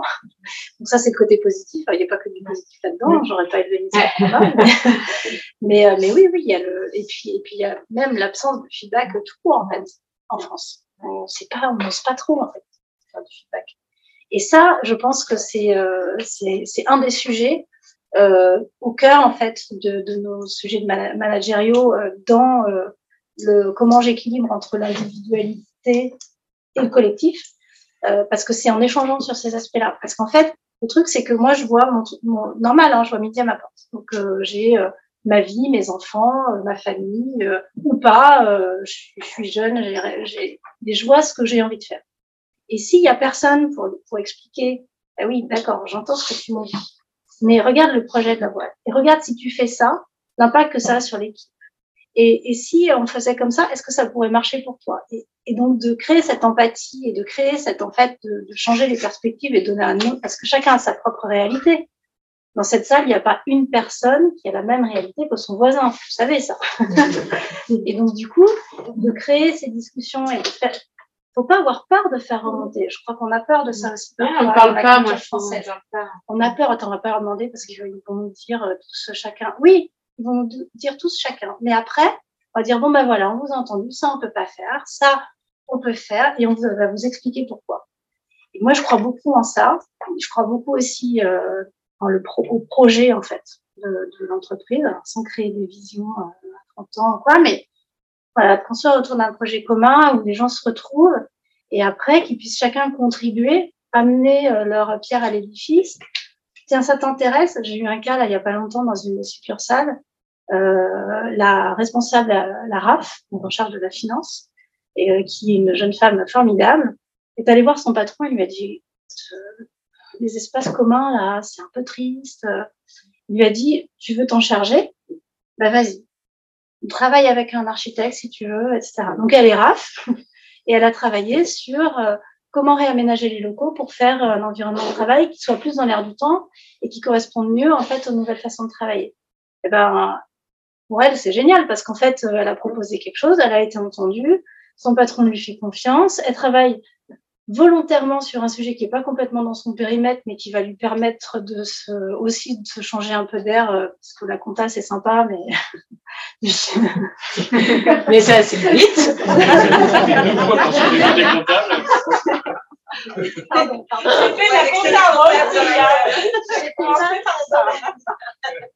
J'ai toujours préféré marquer. Ce que je trouve intéressant avec ce que aussi, c'est que capable d'aller contre la mode. C'est-à-dire que si la mode, c'est 100% de télétravail, à un moment donné, les uns les autres, si pour ton industrie, il n'y a pas besoin, elle veut dire non. C'est difficile, hein, parce que si tu reprends le sujet de l'environnement, on a eu le questionnement est-ce qu'il faut supprimer la viande ou pas la cantine euh, bah, à un moment donné, euh, bah, il n'y a pas que des gens qui mangent de la viande ou pas de viande. Quoi. Ah. Euh, et ça, la pression des plus jeunes en particulier là-dessus est très très difficile être capable de dire non, de mettre des limites, et ça fait partie aussi du rôle d'éducation de l'entreprise, faut qu'il la découvre. Mais, mais c'est pas, c'est pas facile, et c'est pas facile au niveau global, mais c'est pas facile au niveau managérial non plus. Est-ce que vous disiez tout à l'heure sur les côtés, euh, mon chef, si c'est mon pote, c'est quand même mon chef. Si c'est pas mon pote et je vais pas voir avec lui le soir, c'est quand même, va bien, c'est pas un bon chef. Et c'est pour ça que je crois aussi sur, non pas du tout à l'équilibre entre la vie personnelle et la vie professionnelle, je, je, suis absolument contre cette notion-là parce que c'est un déséquilibre. Si à un moment donné, euh, je, sais pas, je suis jeune, j'ai des enfants, bah, j'ai un besoin de vie perso qui est pas tout à fait le même que mes enfants sont grands, je n'ai pas d'enfants, etc. Il faut réussir à moduler. C'est le sujet de ce soir. C'est-à-dire comment est-ce que j'arrive à moduler les choses. Il y a des moments c'est haut, des moments c'est plus bas, etc. Dans un ensemble collectif et avec des outils et des contraintes qui font quand même beaucoup, beaucoup plus casse-pied, il faut se le dire, hein, de gérer 100 bonhommes différents que euh, une unité de 100 bonhommes. Quoi. Pas vous, femme, Femme ou homme. c'est intéressant parce qu'on voit pris dans les systèmes d'information RH, où, les choses sont, sont mécaniques et presque industrielles. En tout cas, j'entends dans ce que vous dites qu'il y a à la fois besoin de ce projet commun et en même temps vraiment du rôle managérial comme l'huile dans les rouages qui est vraiment fondamental et qui devient encore plus euh, après euh, ce qu'on a vécu et ce qu'on vit actuellement. Comment vous, diriez que, voilà, quel est le, niveau de maturité, si je reprends le terme de Mathilde, euh, de vos, vos managers aujourd'hui et, euh, et, quels sont les challenges finalement auxquels ils sont, ils sont confrontés au quotidien? Euh, c'est difficile à qualifier parce qu'en fait, euh, il y a plein de managers différents. Nous, on forme tous nos managers deux jours, volontairement sur des, euh, des profils qui sont mélangés, c'est-à-dire que ce soit en termes de métier, ce soit en expérience, ce soit en termes de, nombre de personnes à, à, manager, parce que je suis absolument d'accord, le management, c'est le management, que ce soit à distance, en présentiel, avec des grands, des petits, ça. Et, euh, et là-dessus, les interrogations qu'on a, c'est notamment la question du management de plus jeune génération. Comment est-ce que je fais pour mettre des limites à la chose? Et là, c'est la question fondamentale, qui est la question de la confiance. Il n'y a, a, pas de secret. Mais c'est difficile de faire confiance. Euh, ça s'apprend, ça nécessite un travail très très fort sur les uns les autres. Encore plus, j'allais dire, quand on voit pas les gens. Moi, dans mon équipe, j'ai la, chance ou la malchance, je ne sais pas, d'avoir des gens qui sont en full télétravail pour des raisons médicales. Donc, c'est une, une, situation très particulière. Et je sais très bien qu'il y a des, des, jours où je ne vois pas du tout cette personne-là. Bon, bah, elle fait son travail et les choses qui avancent. Et à l'inverse, j'ai des tout jeunes euh, que je vois tous les jours et qui sont ravis d'être vus tous les jours parce que ils ont aussi ces besoins-là. Donc c'est ces côtés-là où bah, la confiance, elle, elle doit continuer. Et puis le truc qu'on dit toujours, hein, c'est qu'elle est très difficile à acquérir. Mais par contre, dès qu'elle est brisée, après pour recommencer, c'est long. Et puis, euh, je pense aussi, ce qu'on leur dit à tous les managers, c'est qu'ils apprennent. Ils apprennent. On est manager là, puis demain, après-demain, c'est pas la même chose, et, et qu'il doit avoir une capacité, euh, nous, fonction RH, de les écouter de les accompagner, mais aussi entre eux. Parce qu'il y a des choses qu'on ne dit pas au RH, euh, et tant mieux ou tant pis, mais, euh, mais, mais d'être capable d'échanger entre eux. Et puis le dernier point, c'est euh, probablement plus difficile, c'est de s'auto-former aussi. c'est d'aller, d'écouter, de lire des choses, des publications diverses et variées, etc. dans, dans, le groupe Les Échos, on anime un think RH avec des, des différents DRH, et, ça, c'est une chose qui remonte. C'est important que les uns les autres aillent se former tout seuls. Donc c'est un bon chemin. Moi, je trouve que dans l'ensemble, euh, les managers euh, ont du mal à, comprendre vraiment le rôle, l'importance du rôle qu'ils ont à jouer. Et, euh, probablement parce qu'on ne les accompagne pas assez dans leur prise de poste. Euh, c'est vrai que souvent, je sais pas si, souvent, euh, moi, de ce que j'ai vu, c'est que on, promet quelqu'un manager parce qu'il faisait super bien son boulot, il était devenu expert, alors on avait un grand compte qui était super bon, et donc du coup il devient directeur commercial, par exemple. Euh, ou bien on avait un préparateur qui était super bon, du coup on le met chef d'équipe, et on se dit, bah, puisqu'il était super bon, il va être super bon euh, manager. Mais en fait, c'est un autre métier, quoi. Et, euh, et, et, on les accompagne, à mon avis, pas assez dans ces prises de poste et, et dans la prise de conscience euh, que ce rôle de, de, management, alors de proximité, euh, dans un premier temps, en fait, il est primordial parce que c'est vraiment les courroies de transmission euh, qui vont faire que euh, il va y avoir une cohérence d'ensemble de discours en fait entre euh, ce que la direction va dire et ce que la personne sur le terrain va voir. Et qui, cette cohérence de discours, elle va passer par tous les maillons de la chaîne, et, euh, et par euh, cet alignement entre les différentes personnes. Et donc, du coup, le manager, son rôle, il est absolument clé dans, dans la transmission du projet et dans, le, dans la cohérence. Et ça, je pense que on travaille pas assez là-dessus. Euh, pour faire en sorte que euh, on les accompagne et ils prennent. Je crois que vraiment c'est une histoire de prise de conscience. Comme on ne travaille pas assez sur le fait, globalement, je trouve que de ne pas être manager n'est pas un problème. Ouais, Et heureusement, parce que je n'arrête pas de dire, s'il y avait que des gens qui voulaient devenir grand, grand chef à plume, au secours. Quoi. Mais c'est ça qui est intéressant, c'est-à-dire qu'on fait des formations au management pour les managers, alors qu'on peut presque faire des formations au non-management pour les managers. Moi, je trouve qu'on est passé d'un attribut statutaire de Enfin, pour moi, le management, c'est des fois un attribut statutaire de réussite. Et alors, je, je monte, hop, j'ai une grosse équipe. Et moi, j'ai assisté, hein, je mais avec comparaison de taille d'équipe. Parce que plus on avait de gens euh, sous sa, plus ça voulait dire qu'on était haut dans la, dans la hiérarchie. Euh, et, et, je pense qu'il y avait cette notion d'en plus les gens sont à mon service. Enfin, en tout cas, on vient quand même de ce monde-là. Hein, on travaille pour moi, euh, voilà. Et d'ailleurs, euh, souvent quand ils sont promus, je dis bah bien maintenant tu es au service des autres. Enfin, moi j'ai encore dans parfois c'est rare, hein. mais quand même dans mon organisation ils font ah je suis associé, c'est quoi mes droits? Et tu n'as que des devoirs. Bah, c'est bien valu. et, euh, et c'est rare. Bah non mais parce qu'en fait euh, et là je pense qu'il y a quand même un modèle qui a changé de ces jobs de statut qui permettait d'avoir un statut, une position sociale, à aujourd'hui une notion d'impact et de, de, encore une fois, d'être au service d'eux. Et c'est vrai que bonne nouvelle quand il y a des gens qui disent mais le management c'est pas pour moi, je dis bah bonne nouvelle parce que c'est un, vrai métier et ça n'est pas fait pour tout le monde.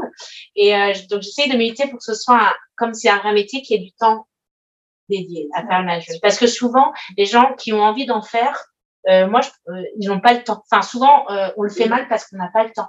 Et, et, quand on leur explique, ben voilà, alors du coup maintenant manager, tu vas t'adapter. C'est à toi de t'adapter à tes équipes. Donc euh, selon les individus, tu peux, tu peux laisser plus ou moins de liberté, être plus ou moins ferme, être plus ou moins dans l'empathie. Enfin, chacun, voilà, on leur apprend l'intelligence émotionnelle, le process com, et ils nous regardent en mode mais qu'est-ce que tu fais faire de psychologie? Donc euh, voilà, et c'est vrai qu'il y a des gens qui sont quoi, mais il y a souvent on me dit mais j'ai pas le, mais en fait ça prend un temps fou le management.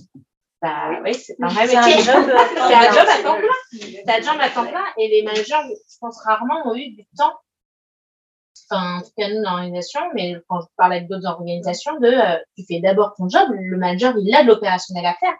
Et euh, accessoirement, il y a des gens, euh, voilà, il y a du management, mais c'est rare que dans les fiches de poste, il y ait du temps dédié au management.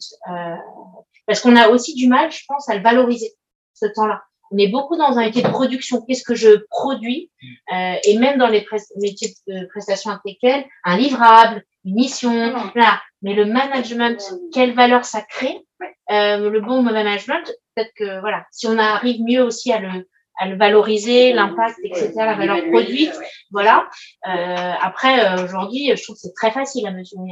Enfin, je vais pas faire un lien direct entre le turnover, par exemple, mais euh, comme par hasard, euh, il y a des équipes, euh, ça tourne tout le temps, et les équipes où il y a un super manager, euh, voilà, ça tourne beaucoup moins. Donc aujourd'hui, quand même, on est capable, je pense, en tout cas via des certains indicateurs, d'avoir une, idée, le 360, enfin voilà, plein de choses. Mais c'est vrai que voilà. Et, et je vois, en tous les cas, j'ai en discutant plutôt avec des entreprises de la tech, mm à Silicon Valley parce que comme en fait c'est les premières organisations enfin en tout cas moi avec lesquels j'ai discuté ils disaient bah comme les gens, les experts tech, c'était vraiment euh, l'air de la guerre, quoi, euh, voilà, et les, euh, les geeks, si on veut dire, voilà, mais mais qui en fait se, se d'emblée se disaient non mais moi les trucs les trucs mm. humains là, la gestion, ah non merci, moi voilà, et qu'on pouvait pas dire ah bah tu vas pas évoluer euh, si tu manages pas parce que les CTO dans les boîtes tech euh, c'est quand même voilà les, les, postes clés. C'est vrai que c'est des organisations qui ont commencé à créer double carrière, je trouve. De je vais euh, évoluer par la voie expertise mais sans faire du management et du coup il fallait bien embaucher des managers Et donc, oui, il y a la voie managériale. Du coup, c'est des organisations, je pense, intéressantes parce qu'ils ont les doubles carrières au même niveau, sans dire il y en a une mieux que l'autre. voilà. Ah, merci beaucoup Mathilde. On arrive euh, au bout de notre échange avant de laisser la parole à la salle pour des questions.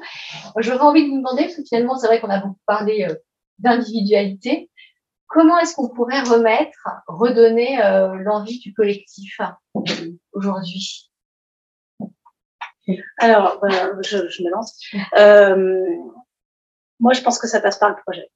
Donc d'avoir un, de donner du sens à un projet commun. Ça, encore une fois, ça n'a pas besoin d'être un truc très compliqué, mais que les gens se sentent appartenir, en fait, à donner un sentiment d'appartenance. Euh, cet après-midi, en fait, j'ai passé l'après-midi euh, dans une entreprise qui euh, nous accompagne sur euh, le redesign de nos locaux. ça, c'est un sujet aussi, c'est de redonner finalement aux équipes envie de revenir au bureau, mais pour partager avec le, le, bureau, en fait, prenne une, dimension un petit peu différente. Ça a été évoqué tout à l'heure, je crois que c'est toi qui en as parlé, mais de dire, bah, quand je viens au bureau, finalement, c'est pas pour m'enfermer dans une salle, c'est pas pour me mettre derrière mon ordinateur, c'est euh, pour avoir du temps d'informel avec les avec les collègues, c'est pour avoir cette réactivité là. Euh, j'ai un sujet à traiter, je me lève, je vais le traiter, je vais voir quelqu'un et donc de, de fédérer finalement et de créer de la transversalité dans des entreprises qui sont encore une fois assez silotées et pour ouvrir et pour faire en sorte qu'il y ait un vrai partage en fait. Euh, on, on, travaille de plus en plus en mode projet. On n'a pas trop parlé de ça, mais euh, c'est quand même quelque chose que avec énormément de transversalité, avec euh, des équipes euh, qui vont aller de l'IT, marketing, du juridique, qui doivent travailler, travailler sur des sujets communs. Et donc, de créer en fait cette émulation finalement à travers ces projets-là, mais tout doit être repensé, moi, je, je trouve, ces nouvelles façons de travailler avec les outils dont on dispose.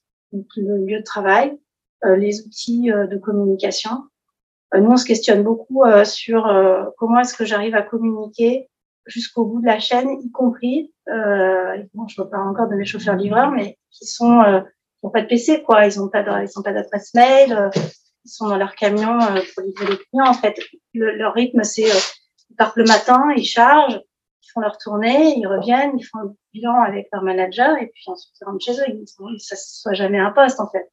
Comment je fais pour donc quels outils de communication je mets à disposition? Est-ce que c'est euh, une appli euh, de collaboration où je peux communiquer sur les projets de l'entreprise?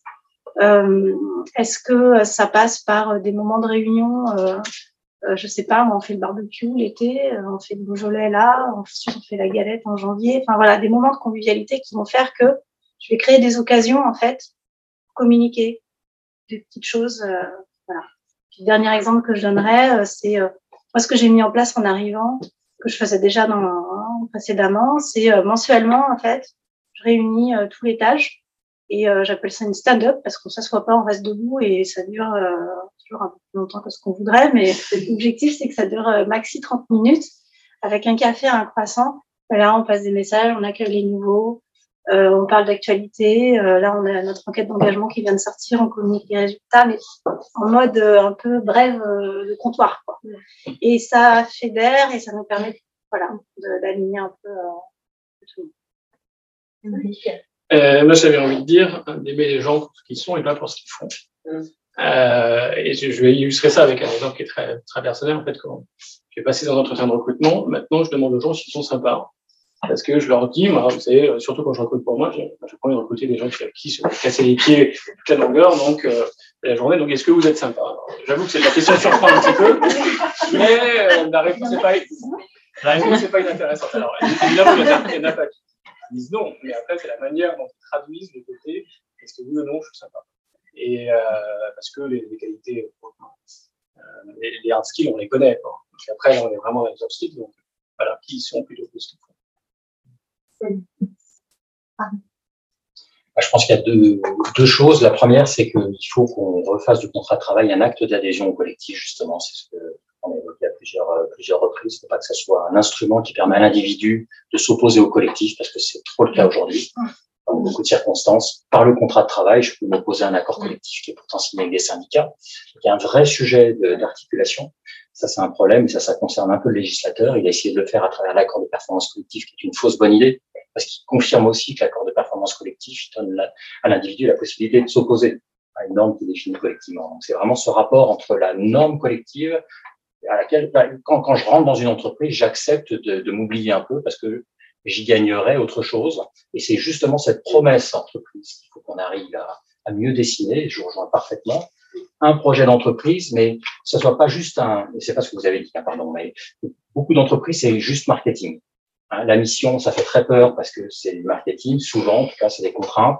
La raison d'être, c'est déjà un cran dessous, c'est bien, mais on peut faire de la raison d'être sans, sans, sans l'afficher. En revanche, il faut qu'on définisse un collectif, mais derrière, que ça se traduise très concrètement par des choses euh, vraiment euh, contraignant pour l'entreprise. Je, serai crédible à partir de ce moment-là. C'est quel format de, partage d'informations plus consistant je fais. Euh, stand-up, c'est voilà, c'est à mon avis une très bonne idée.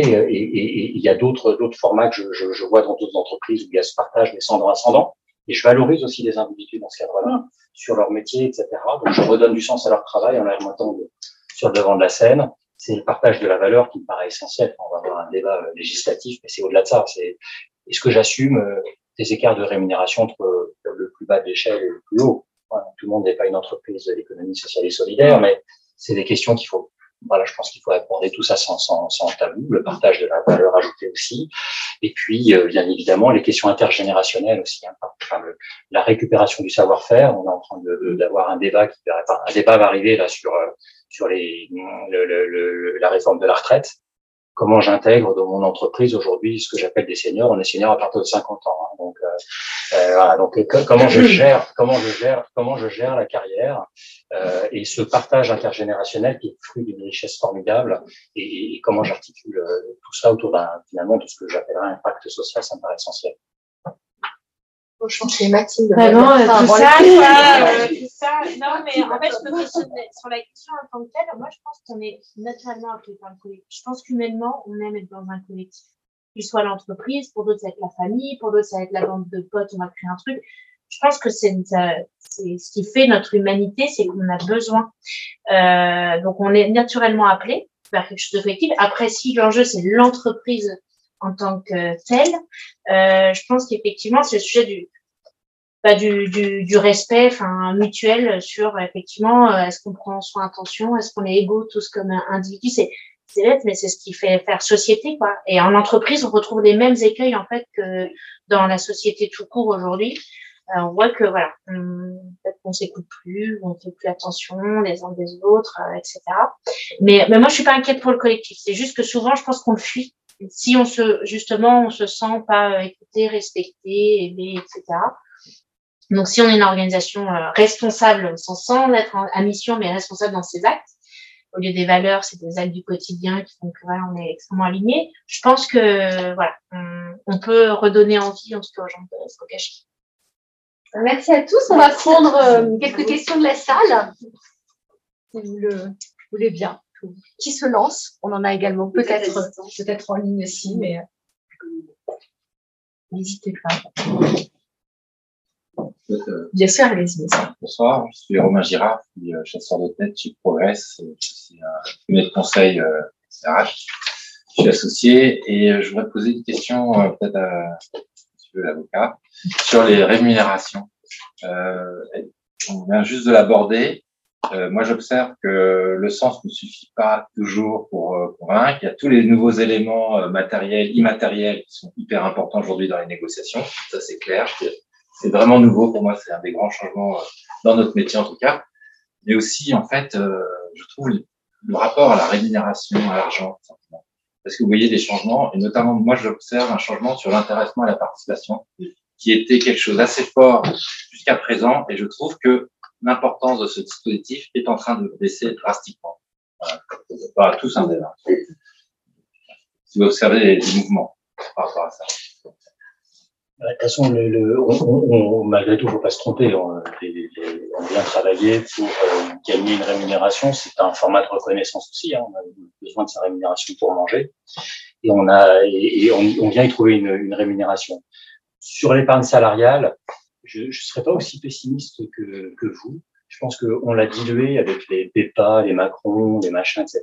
Donc, on, on a un petit peu dilué le, le, le sens collectif du, du, dispositif euh, parce que c'est devenu une prime cachée. Hein, pour être clair, on désocialise et on défiscalise, mais l'essence de, de, de, la participation et de l'intéressement, je pense qu'il garde toute sa, toute, toute, sa force. Et je, je vous donnerai un exemple qui m'a parler parce que j'ai un de mes fils qui s'est mis à travailler et qui a un, de l'intéressement qui lui est donné euh, de façon, j'ai rarement vu ça dans une entreprise, de façon égalitaire. C'est à la tête. Et j'ai trouvé que c'était assez riche dans la structure de rémunération parce qu'effectivement, les, les, plus jeunes et les, les plus en bas de l'échelle, finalement, se retrouvent avec une, une rémunération au titre de l'épargne salariale qui est assez significative. Pour les cadres, de toute façon, c'est pas l'épargne salariale qui fait la portion la plus importante de la rémunération. Ils ont d'autres outils d'incentive, mais j'ai trouvé que dans la dimension collective, justement, c'est pas forcément le réflexe qu'on peut avoir en matière de distribution. Et j'ai trouvé que c'était euh, euh, très, enfin, très porteur de sens parce que ça a été présenté comme ça aussi. C'est voilà, on est, on, participe à un projet collectif et on se, rémunère sur l'intéressement à la part d'Irène. Oui, ce qui est intéressant aussi pour prolonger sur les accords d'intéressement, c'est pas de ma part, mais il y, a la souplesse des critères le déclenchement euh, est beaucoup, beaucoup plus large que la participation. Donc il y a certains accords dans lesquels on voit des enjeux d'entreprise sociétaux au sens un peu large du terme qui peuvent aussi euh, contribuer à ça. Euh, mais c'est un vrai sujet. D'ailleurs, je faisais allusion aussi au temps qu'arrache et dans la session qui s'est conclue, il y avait une, réunion de travail sur ce sujet-là. En fait, ce qu'on en a conclu tous ensemble, c'est que c'est un dispositif, comme vous disiez, qui s'est très élevé, euh, qui n'est pas suffisamment connu et qui est aussi très très différent sur les entreprises. Il y en a où il n'y a absolument rien, il y en a où il y a beaucoup, et puis il y en a où il y a une culture de ce que c'est. Les collaborateurs ne le mettent pas uniquement dans le fonds monétaire qui rapporte rien, mais, mais euh, jouent au sens positif du terme avec ça. Mais c'est pas très très valorisé euh, exactement en termes de rémunération euh, globale. Moi, je pense là, pour le coup, que les jeunes sont beaucoup moins euh, intéressés. Je pense que c'est une notion de rapport au temps, en fait, encore une fois. Et en fait, quand je leur dis, mais tu sais, quand dans deux ans, ils m'ont dit, non, mais je ne pas où je serai dans deux ans. Donc, donc euh, ça leur parle. ça leur parle vachement moins. Ils sont vachement optimisés. Euh, après, sur le sujet de la rémunération, je trouve que c'est le sujet de la juste répartition de la valeur. L'enjeu aujourd'hui, c'est les gros écarts entre au bas de l'échelle et le tout en haut. Quels sont les rapports et ce qui, fait, ce qui fait scandale, c'est des, voilà, des, parfois un 20, à 30, etc. Et puis effectivement, je pense qu'aujourd'hui, euh, euh, pourquoi par exemple dans les startups euh, où je vais avoir euh, des, des actions activables, par exemple, où effectivement je vais être incentivé au résultat de l'entreprise, je pense que c'est cette notion de on est tous égaux quelque part et il y a une meilleure répartition de la valeur. Ça, j'ai l'impression que c'est plus attendu aujourd'hui. D'ailleurs, euh, le mouvement des freelanceurs, euh, de tous ces gens qui euh, se séparent du salariat, etc., démontre bien que finalement, tous les avantages liés à l'entreprise sont moins, enfin, entre moins certains dans la dans la balance, oui, alors c'est vrai qu'après, euh, moi je pense qu'il y a un fond structurel qui est la, le questionnement de ma liberté et de quelquefois euh, voilà l'émancipation. Et si le modèle de l'entreprise ne change pas, c'est un modèle qui va perdurer. Mais je pense que c'est quand même une fuite. Enfin, c'est en opposition à, à, des choses qui ne fonctionnent pas dans l'entreprise. Pas pour tous. Il y a des gens qui ne sont pas faits pour être entreprise, on est freelance, etc. il y en a beaucoup qui ont fui parce que management toxique, je suis sous-payé, j'ai pas de reconnaissance, enfin on va retrouver travers. Est-ce que ce modèle-là va? Parce qu'effectivement, on voit que les, enfin, on peut voir euh, certains avantages. Euh, pour certains marchés en plein emploi, bon, bah, c'est sûr que ça n'a pas de notion de précarité la euh, donc ils disent bah, je gagne plus one shot, mm. mais euh, par contre je vais bosser c'est je bosse six mois, je prends quatre mois. Enfin, c'est un rapport dans l'investissement qui est, qui est, très différent, mais euh, la cotisation pour les retraites, mm. voilà. Ça, je pense que pour l'instant, il n'y est pas encore d'ailleurs. Mm. Euh, et voilà, je pense juste c'est plus un passage de ce que je constate aujourd'hui, c'est tiens, je vais me former en CDI, je vais mettre à mon compte, et puis peut-être que sur le tard, je vais revenir mm. aussi en salariat. C'est-à-dire qu'aujourd'hui, c'est plus, euh, c'est beaucoup, c'est beaucoup moins linéaire et ça peut être une étape. Mais voilà, mais je, je pense que l'aspect que vous mentionnez, il est méconnu en fait. Et après, on le découvre mm. euh, parce qu'il y a, oui, il y a quand même des avantages aussi euh, au salariat. Je ne sais pas s'il n'y a pas une sorte aussi d'illusion du freelance, du freelance et de, de, pas de prise de décision en connaissance de cause quand on voit après le nombre de demandes de requalification dans différents secteurs, dans la presse notamment, euh, devant, les, devant les juridictions prud'homales. Et, euh, enfin, ah, c'est sûr, il y a une illusion que qu'apporterait le freelance en liberté, en fait, qui est une illusion pour beaucoup. Euh, mais c'est exactement ce que vous disiez, c'est-à-dire qu'à un moment donné, il faut trouver des clients, etc non pas qu'en entreprise, on n'a rien à faire tout le temps dessus, mais, mais quand même un peu.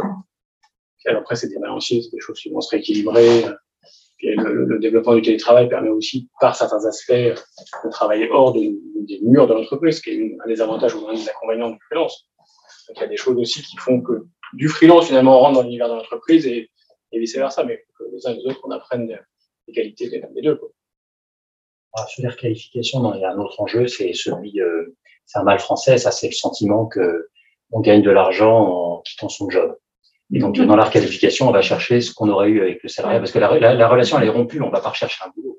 On vient chercher, enfin, je suis un peu caricatural, pardonnez-moi, mais c'est mon prisme d'avocat euh, qui défend les entreprises, mais voilà, on va chercher. mais on, on, voilà, on va, on va, c'est un peu le, le j'ai droit au, au, du fait de la rupture de, de ma collaboration, qui font un contrat de travail, donc ça fait la qualification, à une indemnisation on va considérer qu'on est payé tout au long de sa carrière aussi pour, pour ça. ça euh, la rupture conventionnelle homologuée a fait beaucoup de tort. Euh, et l'arrêt Macron résolve un certain nombre de choses, mais ne font pas forcément ouais. du bien. Voilà, donc, euh, il y, a, y, a, en tant que manager, c'est un vrai sujet. Hein. La gestion de la rupture. Absolument. On ne démissionne plus. C'est ça, c'est ce que j'allais dire, c'est que les collaborateurs acceptent la démission. On va prendre une dernière question avant de passer au cocktail. Comment, on pourra poursuivre cet échange les seniors de plus de 50 ans, puisque maintenant on va travailler jusqu'à minimum 67 euh, pour la plupart, ça fait 43 annuités, plus euh, ils vont commencer à travailler à 23 ou 24 ans. De toute façon, si je compte bien, c'est plus 66 ou 67 ans. Par contre, certains iront jusqu'à 70. Moi, je suis dans une entreprise où on recrute euh, beaucoup de seniors, en fait. Et euh, là où j'étais avant aussi, et euh, on n'est pas euh, et, du tout euh, dans le jeunisme en fait. Donc euh, je suis peut-être un peu mal placée pour parler de ça, mais euh, moi j'ai toujours euh, beaucoup aimé la diversité dans les équipes et je trouve que d'avoir des équipes qui sont équilibrées tant à, à, tous les niveaux en fait, hein, hommes, femmes, jeunes, seniors, c'est hyper riche en fait parce que on peut vraiment s'apprendre les uns les autres. Et moi, j'ai toujours essayé de faire ça. Il s'avère que j'ai trouvé des entreprises qui le permettent, parce que hein, c'est vrai que c'est pas toujours le cas. Euh, mais je, je, pense que c'est ça qui fait la richesse en fait euh, et la performance, parce que l'expérience qu'on acquiert, on a beau dire, hein, euh, on peut pas les, on peut pas l'égaler euh, avec avec rien en fait, parce que l'expérience, c'est qu'en vivant les choses qu'on les apprend vraiment absolument convaincu de ça. On peut apprendre des choses dans un livre, mais le jour où on les vit, euh, ben, c'est là qu'on vraiment on apprend. Donc, euh, voilà.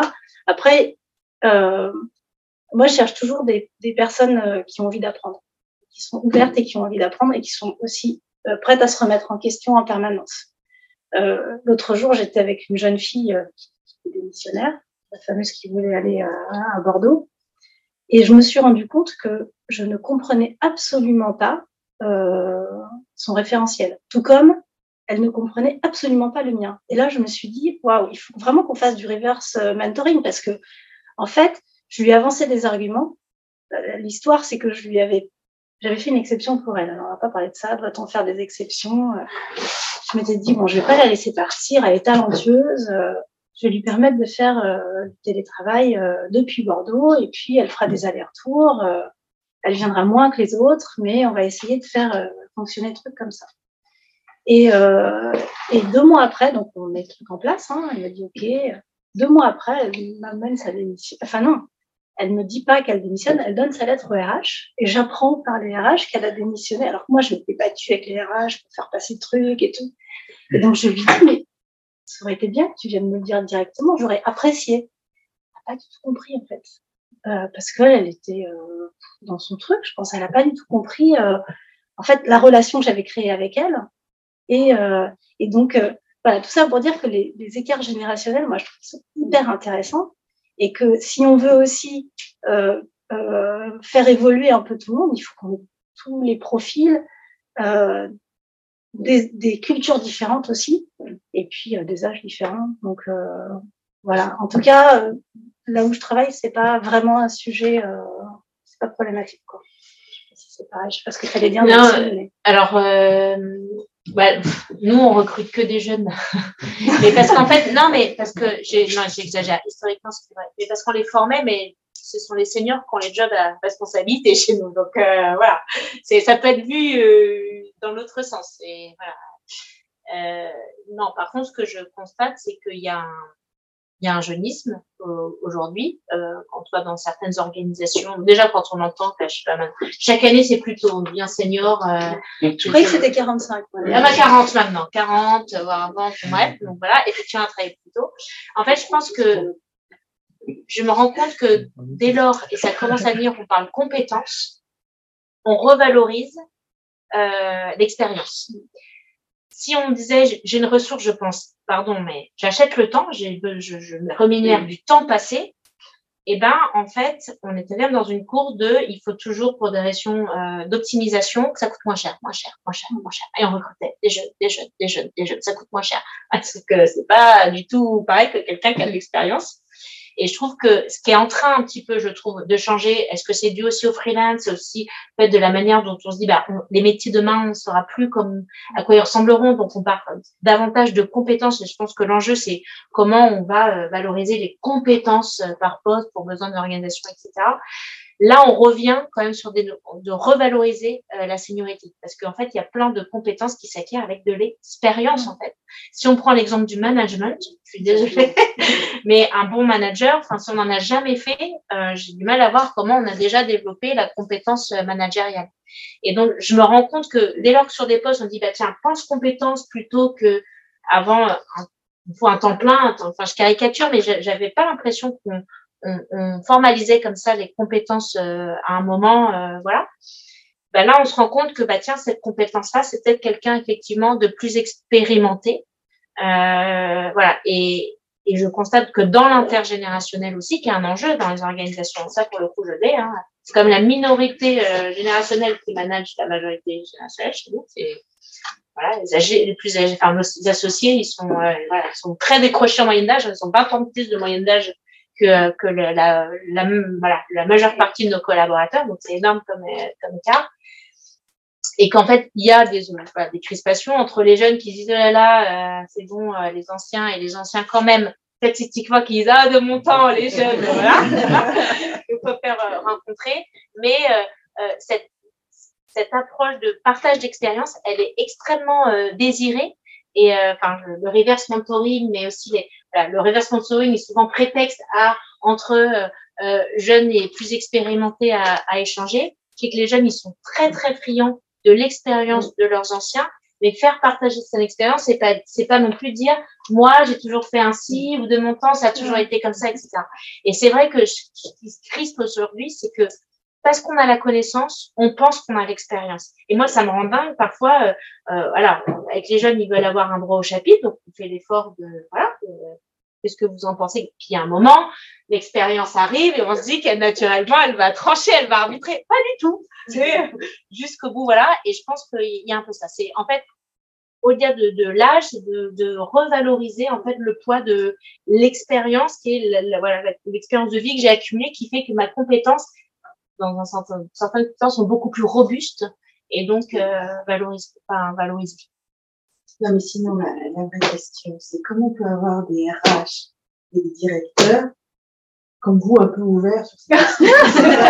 Comment, on fait comment on fait pour les, les attirer aussi sur des, sur des, sur des, sur des, sur des fonctions comme les vôtres qui sont, euh, bon, je, je, je, fais de la communication interne chez voilà, ça c'est dit.